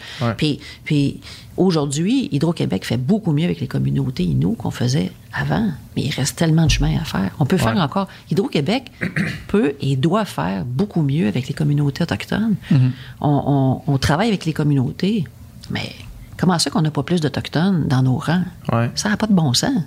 C'est- Puis quand tu te mets, OK, C'est les premiers touchés, en fait. C'est Ouais. leur quotidien, c'est leur territoire. Là, Ouais, on est chez eux. Ouais, exact. On est chez eux. Mhm. Absolument. Mais tu sais, c'est. euh, C'est que des fois, c'est des blessures qu'on se demande comment qu'on. Comment Comment, on- comment re- revenir de ça, tu sais. ben, D'abord, il faut que tu écoutes. Ouais. Tu sais, les gens disent. euh, parce que moi, je me suis beaucoup exprimé là-dessus que c'est un, un- un- souhait, un vœu personnel très fort. Tu sais, c'est une des affaires que je voudrais faire chez Hydro pendant que je suis là, c'est c'est de nous rapprocher des communautés avec lesquelles on a plus de, de difficultés historiques. Tu sais, tu fais pas ça. euh, Il y a un rythme à ça aussi. Tu- Ouais. Tu, tu peux pas bousculer. Puis moi, je crois beaucoup aux gestes qu'on pose, plus qu'aux paroles qu'on dit. Puis le geste appuyate, pour moi, c'est un geste concret. Mais après ça, tu as des, gestes euh, de- des gestes de vie. Quand on parle de- d'embauche, Mhm. tu sais, quand, tu, quand tu dis, OK, ben pourquoi on n'a pas plus d'Autochtones? Ben, Aujourd'hui, si tu veux postuler chez Hydro-Québec, tu rentres sur le site Internet, emploi, tu rentres dans des catégories, tu postules, tu écris ton paragraphe, ça s'en va chez Hydro. Facile. Mhm. Il faut que tu un ordinateur, il Ouais, c'est ça. faut que tu Internet. Ouais. Puis il faut que tu parles français, il faut que tu écrives français. Alors, tu as plusieurs communautés qui parlent français, mais ils ne l'écrivent pas. Fait que- alors, ça veut dire quoi? Ça veut dire qu'il faut que nous, dans toutes les relations autochtones qu'on a, qu'on prenne sur nous de dire à des jeunes, puis à des moins jeunes, voici les emplois qu'ils ont, puis qu'on fasse l'effort euh, délibéré de créer quelque chose spécifiquement pour eux autres. Hmm. D'aller sur place, j'imagine. C'est ça, d'aller sur place. Une autre affaire, une, une entreprise comme la nôtre, j'ai dit la nôtre au sens nôtre du terme. Le, le, le on royal. Ouais, c'est ça, la nôtre. C'est une entreprise qui a, qui a la, la capacité de prévoir sur des décennies. Alors, par exemple, on a des lignes de des dizaines de milliers de kilomètres de lignes de transmission électrique. En toutes ces lignes-là, il faut que tu contrôles la végétation. Parce que si tu ne contrôles pas, euh, c'est le bordel. Alors, une chose qu'on peut très bien faire, c'est aller dans différentes communautés et dire, écoutez, est-ce que ça vous tente? Nous autres, là, on a des contrats à vie à donner ici, là. Fait que tu dis à des jeunes, prenez votre cours. À la limite, tu peux te déplacer avec le ministère de l'Éducation, par exemple, et dire, on va vous donner un cours sur place. Puis quand vous allez avoir vos cartes, là, partez-vous une business, on va vous engager. Vous allez avoir de l'emploi. On va vous engager. Il y a un métier pour vous. Il y en a d'autres qui vont vouloir euh, euh, faire autre chose, euh, faire de la technologie. Pourquoi on ne prendrait pas une partie des, des, des, des, des- des TI d'Hydro-Québec, qu'on la centraliserait pas en région pour une, pour une tâche donnée de technologie de l'information, puis qu'on on, on dirait pas à, à des, à des allochtones puis des, des autochtones, ben vous allez faire ça pour le Québec, mais à partir de, je sais pas moi, Bécomo puis développer des, euh, des jeunes, euh, des jeunes autochtones, avec des jeunes non- euh, allochtones, mais faire ça à partir de Bécomo. Mais ça, c'est une idée ou c'est un projet? Ben, c'est une idée slash projet. C'est toutes des affaires qu'on veut faire, mais m- m- moi, ce que je veux pas arriver, c'est de dire, ben voici ce qu'on va faire. Moi, ce que je veux, c'est que les communautés autochtones nous disent qu'est-ce qu'elles veulent.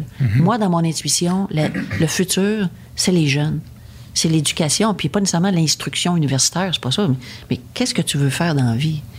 Puis moi, je, je, je tu sais, des stages chez Hydro-Québec, on devrait être capable de faire ça. Puis historiquement, quand, euh, quand Hydro-Québec a installé ce qu'on appelle des campements là, pour opérer ou pour construire, ben, on donne des contrats euh, sur l'entretien ménager avec les, les communautés autochtones puis tout ça. Moi, il y a un chef qui m'a dit euh, sur un écran Zoom, là, Madame, ce serait bien que nos jeunes fassent autre chose que de laver des toilettes puis des miroirs. Je te sens en mots. Mhm. Il a raison. C'est correct de laver des toilettes puis des miroirs. Mais si les jeunes autochtones se disent, il y a juste ça que, Ben oui. à quoi j'ai accès, ça marche pas. Il faut que les jeunes autochtones puissent penser. Alors, bon, bref, ça, c'est une, une- un des aspects. Développer, euh, développer euh, des, des- des entreprises qui sont les leurs, les aider avec les cris. euh, tu sais, quand tu regardes euh, Air Inuit, là, c'est, né, de la- c'est né des ententes de la baie James. Mhm. Ce sont des pilotes euh, CRI qui pilotent les avions d'Hydro-Québec. Comme, euh, comme beaucoup de monde, je suis allé voir la, la pièce euh, J'ai mis drôle. J'imagine que tu en as déjà entendu parler. Puis tu sais, euh, c'est un travail exceptionnel, là, ce qu'elle a fait, là, Christine. Beaulieu. Puis, c'est une œuvre d'art in- incroyable. là, Puis autant que c'est instructif, que c'est drôle, que c'est bien fait, que c'est que c'est tout, là, vraiment. Puis, euh, puis tu te rends compte aussi de la complexité de ça. Puis la, la, la, la, euh, les- que, que, c'est nuancé, que c'est pas noir ou blanc. là, euh, mais il y a quand même un, il y a le constat justement avec les communautés autochtones que dans sur le terrain, justement, en parlant aux gens, il y a encore une blessure, encore une frustration, ça en a parlé, mais aussi, euh, elle a fait le calcul à la fin, du, du coût de production du kilowattheure, puis du, euh, du prix auquel on le vend, puis elle arrive à la conclusion que c'est pratiquement impossible de ne pas être déficitaire. Est-ce que son calcul il fonctionne ou est-ce que comment qu'on explique ça en fait? Ben, son calcul n'est pas mauvais. Mhm. Euh, maintenant, il n'est pas complet. Puis ce qu'on a convenu ensemble de faire, c'est de faire le prochain bout pour, pour fermer la loupe. Puis, euh, Parce que mais je vais- je vais- je vais- qu'en ce moment c'est sûr, mais c'est sûr. regarde, fais ça, fais ça simple. Aujourd'hui, là, Ouais. le coût marginal de production d'Hydro-Québec est plus grand que le coût moyen. Ça, ça veut dire en, en termes euh, Je vais de faire- gens je qui vais- ne je connaissent vais pas faire ça l'économie. simple. Ça coûte, ça coûte en moyenne, je vais donner un chiffre, mettons. Ça coûte, mettons, en moyenne, je, c'est pas nécessairement le bon chiffre, mais je vais donner, un- ça coûte, mettons, en moyenne 4 cents d'approvisionner les Québécois. À la marge, on vient de signer 6 sous avec Apuit. Donc, le, le coût de l'installation additionnelle qu'on ajoute est plus élevé que le coût actuel. Donc, par définition, dès que tu ajoutes des consommations additionnelles, tu vas les approvisionner à un coût supérieur à celui du coût moyen. Fait que si tu pousses ton raisonnement au bout, on arrête. On consomme plus, on fournit plus, on n'augmente pas la consommation. Marche pas. Marche pas. Mhm. Fait que faut. Alors, quand tu regardes le coût marginal de ton, approvisionnement, il faut que ton prix de vente couvre un coût moyen qui s'en va croissant, par définition. Puis ton coût marginal va toujours être croissant. Apuit, qui coûte 6 sous, qui est une énergie intermittente, coûte à peu près le même prix que la romaine qui est en puissance, qui est là tout le temps. Fait il y a des comparaisons qu'il ne faut pas tout à fait faire. Fait toute la, toute la job d'hydro, puis quand j'explique ça, c'est, c'est- c'est- je trouve, moi en tout cas, je trouve ça capotant. là. C'est, ce qu'on appelle le bilan énergie-dollar. Le, euh, énergie puissance dollar. Alors le bilan, c'est, on commence par dire, on est en 2021. Mhm. Puis là, tu- on va prendre l'offre, OK? Tous nos moyens de production. Puis là, on projette là, pour 10 ans, 15 ans, 20 ans, 30 ans, 40 ans, nos moyens existants, là, ce qu'on a en place. Bon, ils sont où? C'est quoi la puissance? C'est quoi l'énergie? Après ça, puis, on a des, on a des, euh, éoliennes. hein, On achète de l'électricité éolienne. Puis là, tu mets tout ça en place sur le territoire québécois. Après ça, tu modélises l'hydraulicité. Parce qu'il y a des années où il pleut, puis il y a des années où il pleut pas. Puis il y a eu, des années où Hydro-Québec a eu chaud, puis ça fait pas si longtemps que ça, parce qu'il y avait moins d'eau dans les réservoirs, puis il y avait de la consommation. Fait que tu peux pas dire, puis là, les réservoirs sont, vraiment très riches en eau présentement. On a l'équivalent d'une consommation annuelle du Québec en arrière des barrages. OK. Fait qu'on a de l'eau, on a beaucoup d'eau. Bon, c'est le fun, mais ça ne sera pas toujours comme ça. Fait qu'il y a des cycles. Fait que là, tu modélises ça, tu modélises le vent. Comme dans l'hiver qu'on vient de passer, là, depuis, depuis quelques mois, là, il y a, il y a beaucoup moins venté qu'historiquement. Fait que ton éolienne, sur le, tu dis, ben, j'espère qu'elle va venir, là, parce qu'on est en pointe, là, il y a des éoliennes qui ont beaucoup moins produit. Fait que tu modélises tout ça. Bon. Mais ça sonne comme un travail quasiment Ah impossible. ouais, ça, à non, c'est faire, possible, là. c'est fou. Mais si je voyais les modèles, puis suis-moi. Après ça, tu fais la même affaire avec la demande. Donc, On est en 2021. Voici la demande du Québec depuis euh, 10-15 ans. Les résidences, les commerces. Les industries, c'est des gros morceaux. C'est ce qui est plus difficile à modéliser parce que tu le sais pas, une aluminerie, une grève, les parts du papier, le cycle. Bon, là, tu dis les- le faisceau des possibles de la demande. Puis là, par-dessus il faut mettre le, le plan de transition énergétique. À quel rythme ça va se faire, les autos, euh, sur quelle période, euh, à quel moment? Puis là, tu fais des scénarios. Fait que là, tu as ton faisceau de possibilités d'offres, tu as ton faisceau de possibilités de demandes, puis là, ça, ça se croise. Puis là, tu dis, quand je regarde ça, à peu près en 2026, 2027, 2028, ça va me prendre des moyens additionnels en énergie, pas nécessairement en puissance, en puissance un petit peu plus tard. Besoin. Donc, on va faire un appel d'offres en éolienne. OK.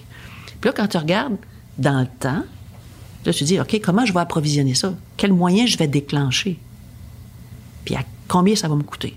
Et là, tu mets des éoliennes, tu mets du solaire. Avant, tu as mis de l'efficacité énergétique pour faire baisser ta courbe.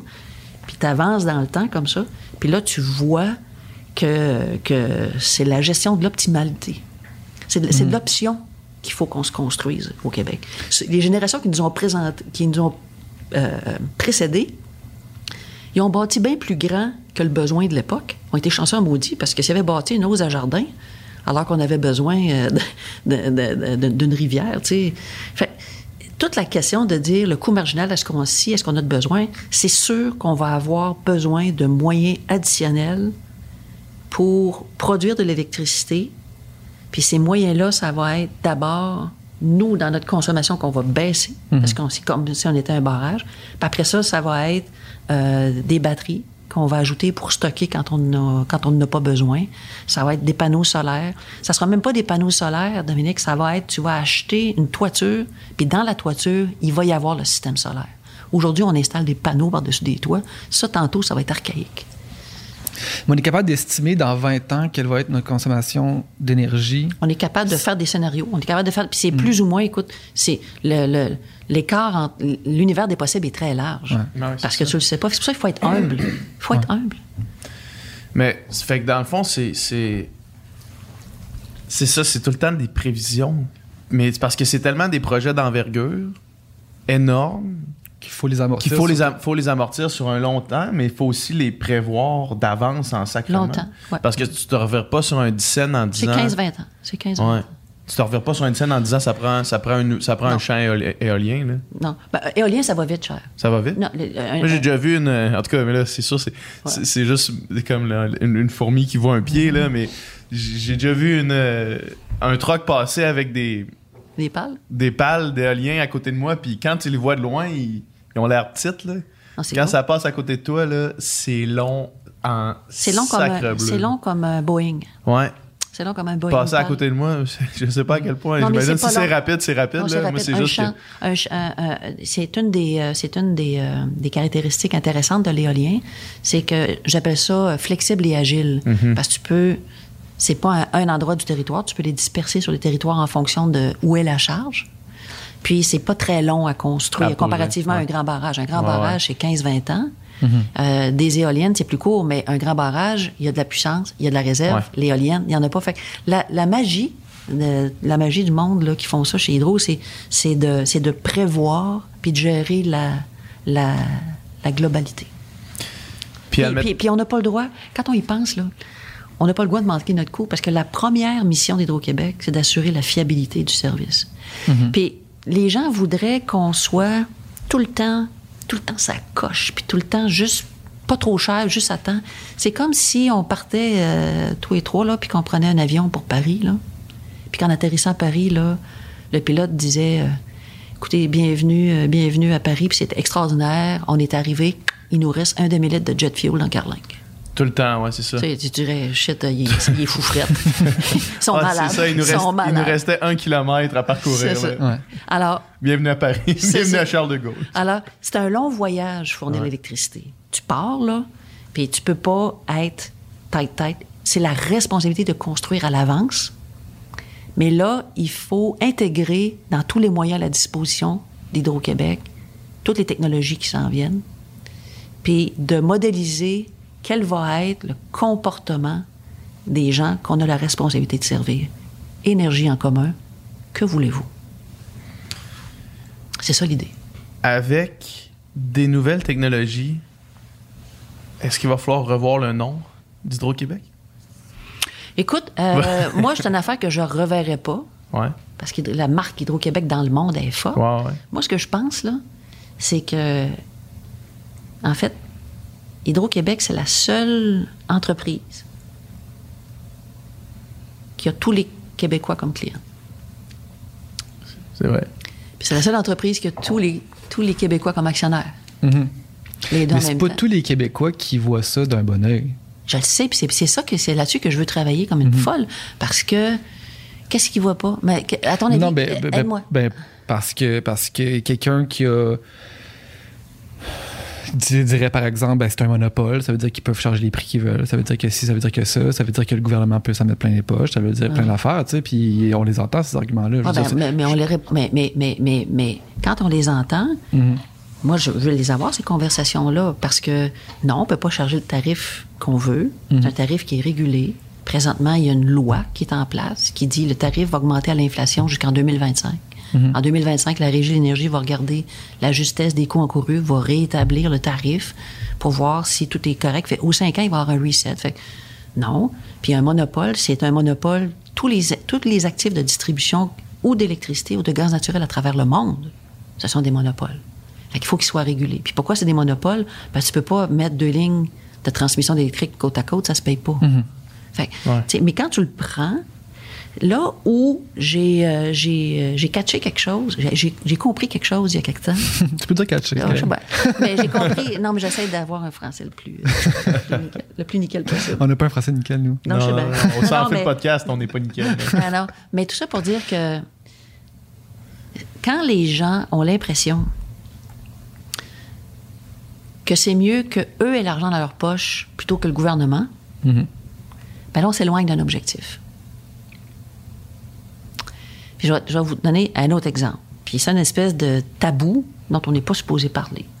Et puisqu'on est dans votre sans on aime filtre, ça, on aime ça. et puisqu'on est dans votre sans filtre, C'est excitant. jasons de ça Ouais. les tarifs d'électricité.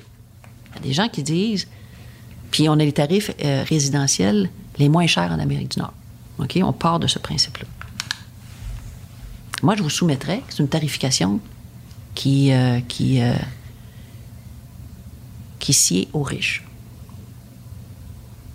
Parce que si je suis riche puis que je consomme beaucoup, beaucoup, beaucoup, Je paye le même prix. sur une base de kilowattheure que la personne qui en consomme peu. Ouais.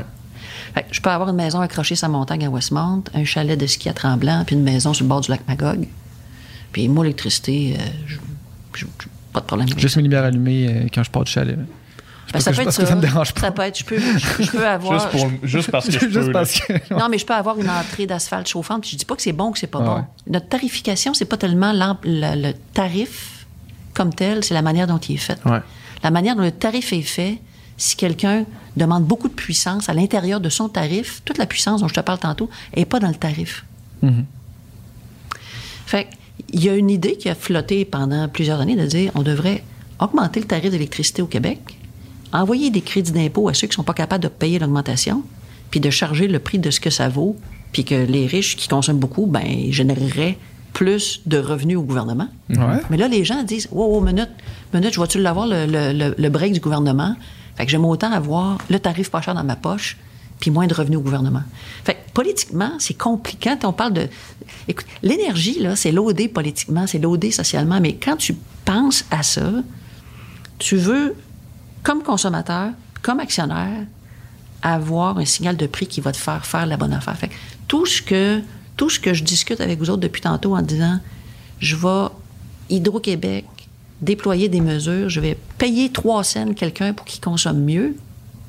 Mais si le tarif était juste un petit peu plus élevé, tu consommerais moins, je ne serais pas obligé de te payer pour, pour l'argent Ouais. montrer au gouvernement. Tu comprends? Mhm. Tu prendrais la décision toi-même de, de réduire ta consommation. C'est ça, comme il se fait. Si tu t'en vas en Europe, vous l'avez vu, là, tu t'en vas dans un petit hôtel euh, en Europe, il fait noir là-dedans, ça n'a pas de bon sens. Tu embarques dans l'ascenseur, la lumière ouvre, tu sors de l'ascenseur, la lumière ferme.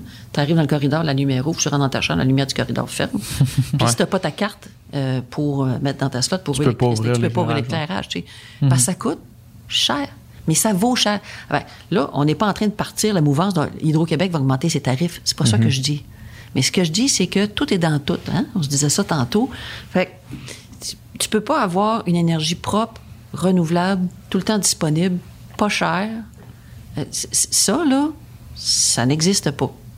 Fait, il y a toujours un coût aux choix qu'on fait, puis ce sont des choix qui sont fondamentaux pour la suite des choses. Puis le boulot d'Hydro-Québec, c'est de faire en sorte que on va être là pour approvisionner le Québec, le faire le moins cher possible, mais j'ajoute à ce mandat-là la nécessité d'expliquer comment ça marche. Est-ce que ça a déjà été discuté euh, un, un tarif qui augmenterait selon la consommation? Euh, il y a des tarifs qu'on Il y a des tarifs qu'on appelle progressifs, Ouais. mais euh, sur, la, sur la base même. Parce que ça, c'est un bon incitatif C'est la puissance. C'est la puissance. C'est comme une industrie. plus quelqu'un consomme un, un niveau d'énergie stable, plus son tarif est faible en industriel. Mhm. Fait que, Parce, ouais. que, parce que vous, le nerf de la guerre, c'est, c'est- encore une fois, c'est les, les pics. Là. Ah, c'est effrayant. Ça coûte la peau des fesses. Ça coûte vraiment très cher. Puis c'est pour ça que c'est pour ça qu'Hydro-Québec avait fait un tarif biénergie euh, sur l'île de Montréal, en fait partout au Québec, là. mais notamment sur l'île de Montréal. Mais ils l'ont jamais expliqué. Fait quand ils ont dit on l'enlève, là, c'est- Ouais. ben wow, ben c'est correct là, c'est correct. C'est comme on est en train de travailler avec euh, Énergir à la demande du gouvernement, puis il fait bien ça. Au, Québec, on a deux grands réseaux de distribution électrique, un deux grands réseaux de distribution énergétique, un électrique puis un gaz naturel, des infrastructures. Ça se donne que Hydro-Québec appartient au gouvernement, puis Énergir, l'actionnaire majoritaire, c'est la caisse de dépôt. Fait qu'à quelque part, on est proche de ça. Fait qu'on veut électrifier davantage les bâtiments. Aujourd'hui, ces bâtiments-là, il y en a euh, 100 quelques mille qui sont à gaz naturel. Pourquoi? Parce que le gaz naturel coûte moins cher. Fait que si le gaz naturel était plus cher, il serait électrique. Mais le gaz naturel est moins cher. Puis ça va être comme ça pendant un bout de temps si tu laisses comme ça. Fait que les gens sont à, sont à- sont à gaz naturel. Mais on veut que les bâtiments réduisent leurs émissions de gaz à effet de serre. Alors, comment on fait ça? Fait que comme on est des joueurs, appelons ça co-sanguins, puis qu'on est dans le mieux-être collectif, on s'est assis ensemble puis on a dit comment on fait ça? Alors, l'idée, c'est que sciemment, Énergir va travailler avec les délégués commerciaux d'Hydro-Québec pour dire aux clients, quand la fournaise arrive à durée de vie utile, vous allez transporter vos, euh, vos volumes de gaz naturel en base à l'électricité. Mais on va garder la pointe à gaz naturel. Fait, Je comprends. fait qu'on va réduire les émissions de gaz à effet de serre parce qu'il va se consommer 70% de moins de gaz naturel. Ils vont passer à l'électricité, mais on ne prendra pas la charge de pointe. On va la laisser au gaz naturel. Fait que si on était jusqu'au boutiste puis qu'on disait il faut plus qu'il y ait de gaz naturel, il faut plus qu'il y ait d'énergie fossile, d'abord, les gens ne viendraient pas parce que ça coûte plus cher. Fait qu'il faut qu'il y ait une démarche commune pour inciter les clients à avoir le bon comportement. Puis après ça, si on veut que ce soit au moindre coût possible, parce que si le tarif augmente, on va en amener encore moins parce que ça va coûter encore plus cher d'en amener. Fait que l'intelligence, là, c'est de mettre nos énergies en commun. Je reviens là-dessus, là, c'est pas pour rien que ça s'appelle de même, parce que c'est l'énergie comme telle, les BTU, mais c'est l'énergie humaine, c'est l'énergie financière. Puis, c'est, et tu sais, en, en anglais, ils disent all hands on deck. Il faut tout qu'on mette nos petits morceaux ensemble. Puis si on met tous nos petits morceaux ensemble, on va réussir. Puis c'est ça qui va faire en sorte qu'on va le faire sans mettre un coût indu à l'économie. Euh, je change de sujet. Là. Euh, Ouais. Je sais que vous avez soumissionné pour approvis- approvis- approvisionner une partie de la ville de New York euh, en énergie. Ouais. Euh, Puis que vous faites mettre des bâtons des roues par certaines euh, compagnies américaines, mettons. Est-ce que ce dossier-là, j'ai j'ai entendu une entrevue il y a un mois, où est-ce que tu semblais très irrité par la situation? Est-ce Oui. que ça a bougé ou c'est encore au même En point? fait, il y a deux projets chers. Il y a un projet, euh, le projet de New York, c'est le projet le plus récent. OK. Puis il y a un projet euh, Maine, Massachusetts. Alors en 2018, Hydro-Québec a signé avec le Massachusetts un contrat d'exportation. Le Mass a été un des premiers États dans le nord-est américain à se donner des objectifs très, très rigoureux puis très ambitieux de réduction des émissions de gaz à effet de serre.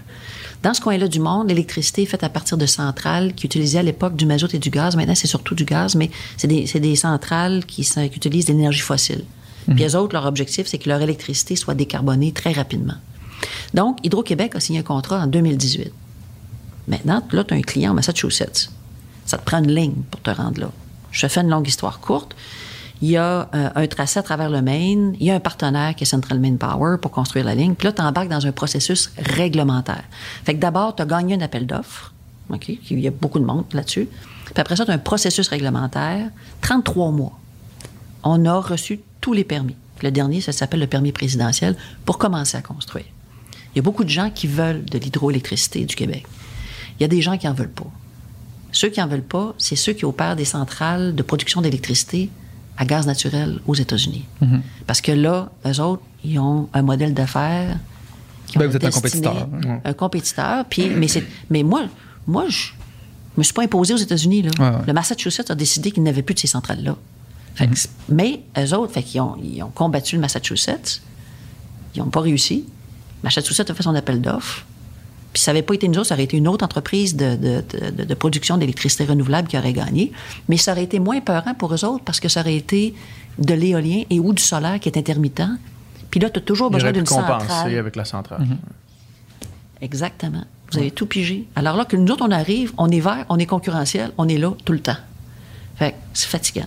Fait que c'est eux autres qui elles sont très agressifs. Puis là, on est aux États-Unis, puis moi, je découvre un peu ça. je, je pensais... Je, Ça joue plus dur?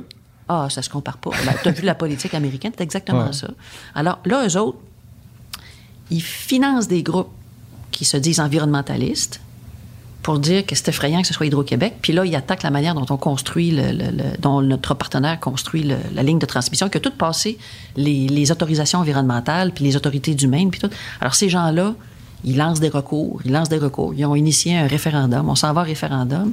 Un Euh, groupe environnementaliste qui raboute Hydro-Québec, au- mais financé par. mais qui accepte l'argent Ah oui. d'une centrale Ouais, de gaz naturel. Ouais, ouais.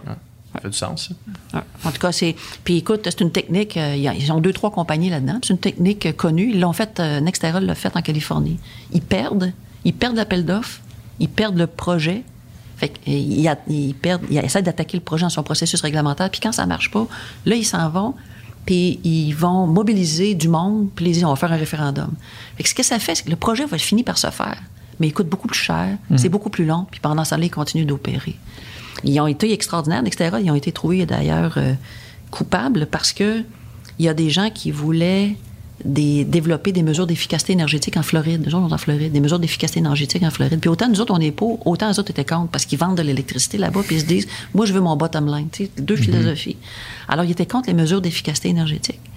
Puis ils étaient contre parce que les gens disaient, faut que ce soit la compagnie qui, qui assume ça, parce que quand tu consommes moins d'électricité, ton tarif par unité, théoriquement, augmente. OK? Parce que tu as moins compensé, tu as les mêmes coûts, tu as moins, t'as moins de volume pour les vendre, fait qu'il faut que tu vendes plus cher. Alors, Nextera ne voulait pas ça. Fait que ils ont convaincu un groupe de, de, de, de gens de peau noire de s'opposer à ça, puis de dire ça, ça va être mauvais pour les Noirs. Fait qu'ils ont financé ce groupe-là. Les gens ne savaient pas trop pourquoi ils s'opposaient. Je savais pas trop pourquoi c'était mauvais pour manipulé. eux. là. Il était manipulé, complètement manipulé. Puis Nextera a été trouvé coupable euh, de ça. En tout cas, bon, bref, c'est euh, c'est euh, c'est malheureux, mais c'est ça. Fait que oui, ça mérite.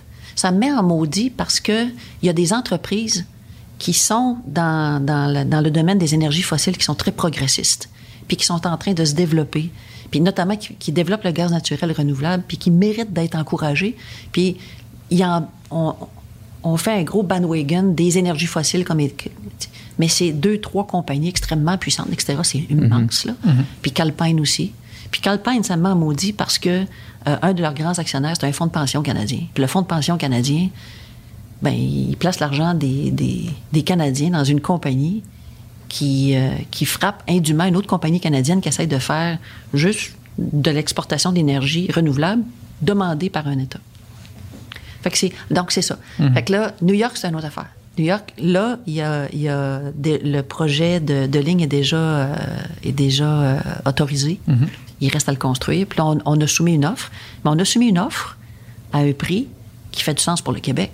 Parce qu'on On on en a besoin au Québec. Fait qu'on faut qu'on faut qu'on la vende à un prix qui est intelligent pour nous, puis qui va faire en sorte que ça va être mieux de faire cet argent-là, puis de le réutiliser dans les coffres québécois pour faire d'autres choses, que de prendre cette électricité-là puis la transformer chez nous. Fait que c'est tout ça. C'est le fun, hein? Mais oui. Vous, vous aimeriez ça travailler chez Hydro? Sans doute. Ah non, Ça dépend dans quelle, dans quelle capacité, mais. Non, non, mais c'est. Vous avez besoin de podcasteurs chez Hydro. On en a. On a, on a, on a, on a, euh, on a deux YouTubers maintenant. ah ouais? On a deux jeunes YouTubers, ouais. Thomas puis Zoé. Ah ouais? Ouais, ouais. Ouais, on, on s'est dit, il faut qu'on parle au monde. Fait qu'on a engagé deux Ben, en YouTubers. tout cas, tout ce qu'on tout ce qu'on a dit depuis tantôt, des choses que je savais pas nécessairement. Mhm. Puis que je suis persuadé qu'il y a beaucoup de monde qui sont pas au courant non plus, qui nous écoutent. Fait que c'est un bon. ça semble être une bonne direction. Là. Ben écoute, c'est euh, c'est euh, c'est fascinant. Puis encore une fois, moi j'invite tout le monde là à vous rapprocher d'Hydro-Québec. Puis notre boulot, c'est de se rapprocher de tout le monde, individuellement. Et euh, en s'ancrant dans, dans les différentes communautés. Puis c'est c'est ça le boulot. Moi, c'est le, c'est le rêve que j'ai de mon passage chez Hydro. C'est que c'est que un jour, là, tu as une calotte euh, ailée. C'est qu'un jour, tu as une calotte juste avec Le signe le d'Hydro. cul, le cul d'hydro. Ils sont Ouais. belles en plus. Ouais. Ben, Non, c'est vrai. si, sont- si vous en sont- faites des comme ça, j'en ai acheté un. La Ouais, non, merch- mais on en achète a. la merch Hydro. Non, non. On achète de la merch. Non, non, mais c'est, c'est, ils sont belles. C'est de Mhm, doutes J'aurais, pu en apporter. Non, mais c'est en vrai. Mais, et, et quand tu, tu parlais de la marque Hydro-Québec tantôt, Ouais. tu sais, à un moment donné, Nike, elle a plus besoin d'écrire Nike sur sa balle. hein. Il y a juste le petit crochet. Ouais. Hydro-Québec, à mon avis, est à la même place. Tu as mettre le crochet, tu le sais que c'est. Ah, Ben connaît que- Fait que oui. La marque, la marque est, la marque est bonne. belle. La marque est belle. Fait que c'est. Ben merci, Ouais. merci. Puis tu sais, merci à vous autres. C'était le fun. C'était vraiment le fun. Ben oui, vraiment. Fait que c'est des beaux défis qui, qui, qui t'attendent quand même dans les Ah, ben, qui nous attendent. Puis écoute, une équipe, euh, c'est une grande équipe. Là. Mhm. On est 20 000 là-dedans. Là. Ouais, c'est ça, ça fait du monde. Hein. Hum. Mais puis là, mettons quelqu'un qui nous écoute, qui veut, euh, qui veut euh, s'informer plus ou, euh, tu sais, j'imagine, apprendre plus sur l'efficacité énergétique. Comment, j'imagine que sur le site d'Hydro-Québec, il y a tout oui, oui. Puis si vous voulez commencer quelque chose de le fun, je reviens là-dessus, énergieencommun.ca. Allez lire là-dessus, répondez au sondage. Puis si vous avez des idées, n'importe quelles, il n'y a pas d'idées folles, écrivez-les, écrivez-les à nous. Puis euh, on va faire quelque chose avec. Puis, euh, rapide question, là, juste pour terminer, parce que tu sais, on a parlé tout, tout le long du podcast de, de- de réduire sa consommation d'énergie, mais c'est quoi, mettons, concrètement, les actions les plus faciles puis les, qui ont le plus grand impact sur la réduction, mettons, qu'un qu'un qu'un- qu'un citoyen moyen peut faire là, facilement? Toute la consommation. C'est pas juste la consommation de ton électricité en ouvrant. là. Toute la consommation que tu fais. Tout Juste moins consommer, point. Juste moins consommer. Mhm. Ben, euh, ou consommer conscient de ce que tu fais. Mhm. Puis, euh, ils ils s'enlèvent des petits paquets, là. Ben oui, ça n'a pas de sens. Puis ces petits paquets-là, là, ils sont pas tout électriques encore, là. Mm. Fait que s'il y a des entreprises qui ont des véhicules électriques, mais qui te chargent une pièce et demie de plus pour livrer ton petit paquet, si tu es capable de payer la pièce, paye ton petit paquet une pièce et demie de plus. Mhm. Mais si t'es pas capable, c'est correct. Mais c'est tout ça, là. Ou si tu dis, ben garde, je vais, je vais faire venir ça, puis la semaine prochaine, je vais faire venir l'autre affaire. Fais donc venir toute l'affaire en même temps, parce que le camion va venir deux fois. Ouais. C'est tout. Mhm. Il y a, il y a- il y a- J'étais justement avec euh, Thomas dans un, dans un podcast euh, euh, en début de semaine. Puis il disait J'ai de l'espoir comme jeune que les grandes entreprises vont faire leur part. J'ai dit Thomas, il faut que chacun de nous fassions notre part. Il faut que chacun de nous comprenions. Tu sais, notre téléphone, là, tu sais, le téléphone intelligent, là, c'est chargé d'énergie, ça, là. Sans bon sens. là. Puis c'est pas l'électricité. qu'on- Oui, l'électricité quand tu te connectes, là, mais c'est chargé d'énergie, là. Tous les matériaux qui vont là-dedans, toute la technologie qui est là-dedans. C'est, c'est correct, c'est le fun. C'est une bonne idée de le changer à tous les 12 mois, moins. Ouais, c'est ça. Hmm. Super. Hey, j'ai été, j'ai été, euh, vraiment ravie de faire votre connaissance, à vous trois. Parce qu'il y en a, il y en a un qui parle pas, là, mais il fait tout. Est-ce que tu veux- est-ce que tu as une question où tu veux ajouter euh, ta touche, Monica? Un petit, un petit bonjour? Euh, vite de même, non. En fait, j'ai. Non, on dirait que j'ai pas pensé à mon affaire, vraiment. Je suis un peu pris par surprise. on là, the mais- spot. ouais, c'est ça. Quel cool. Bienvenue dans ma vie. exact, exact. Mais ouais, j'y repenserai. C'est correct. Alors, merci beaucoup. Ça a été très chouette. J'ai passé un beau moment. Tout à fait. Merci.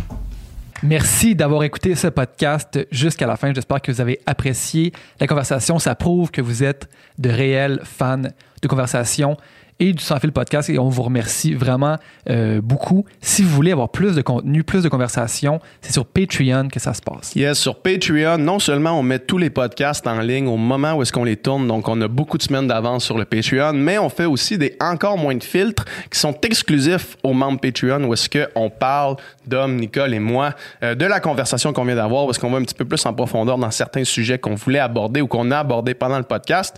Donc, euh, allez sur notre page Patreon, les- le lien vers ça va être dans la description du podcast. Fait que merci encore une fois de nous avoir écoutés jusqu'à la fin.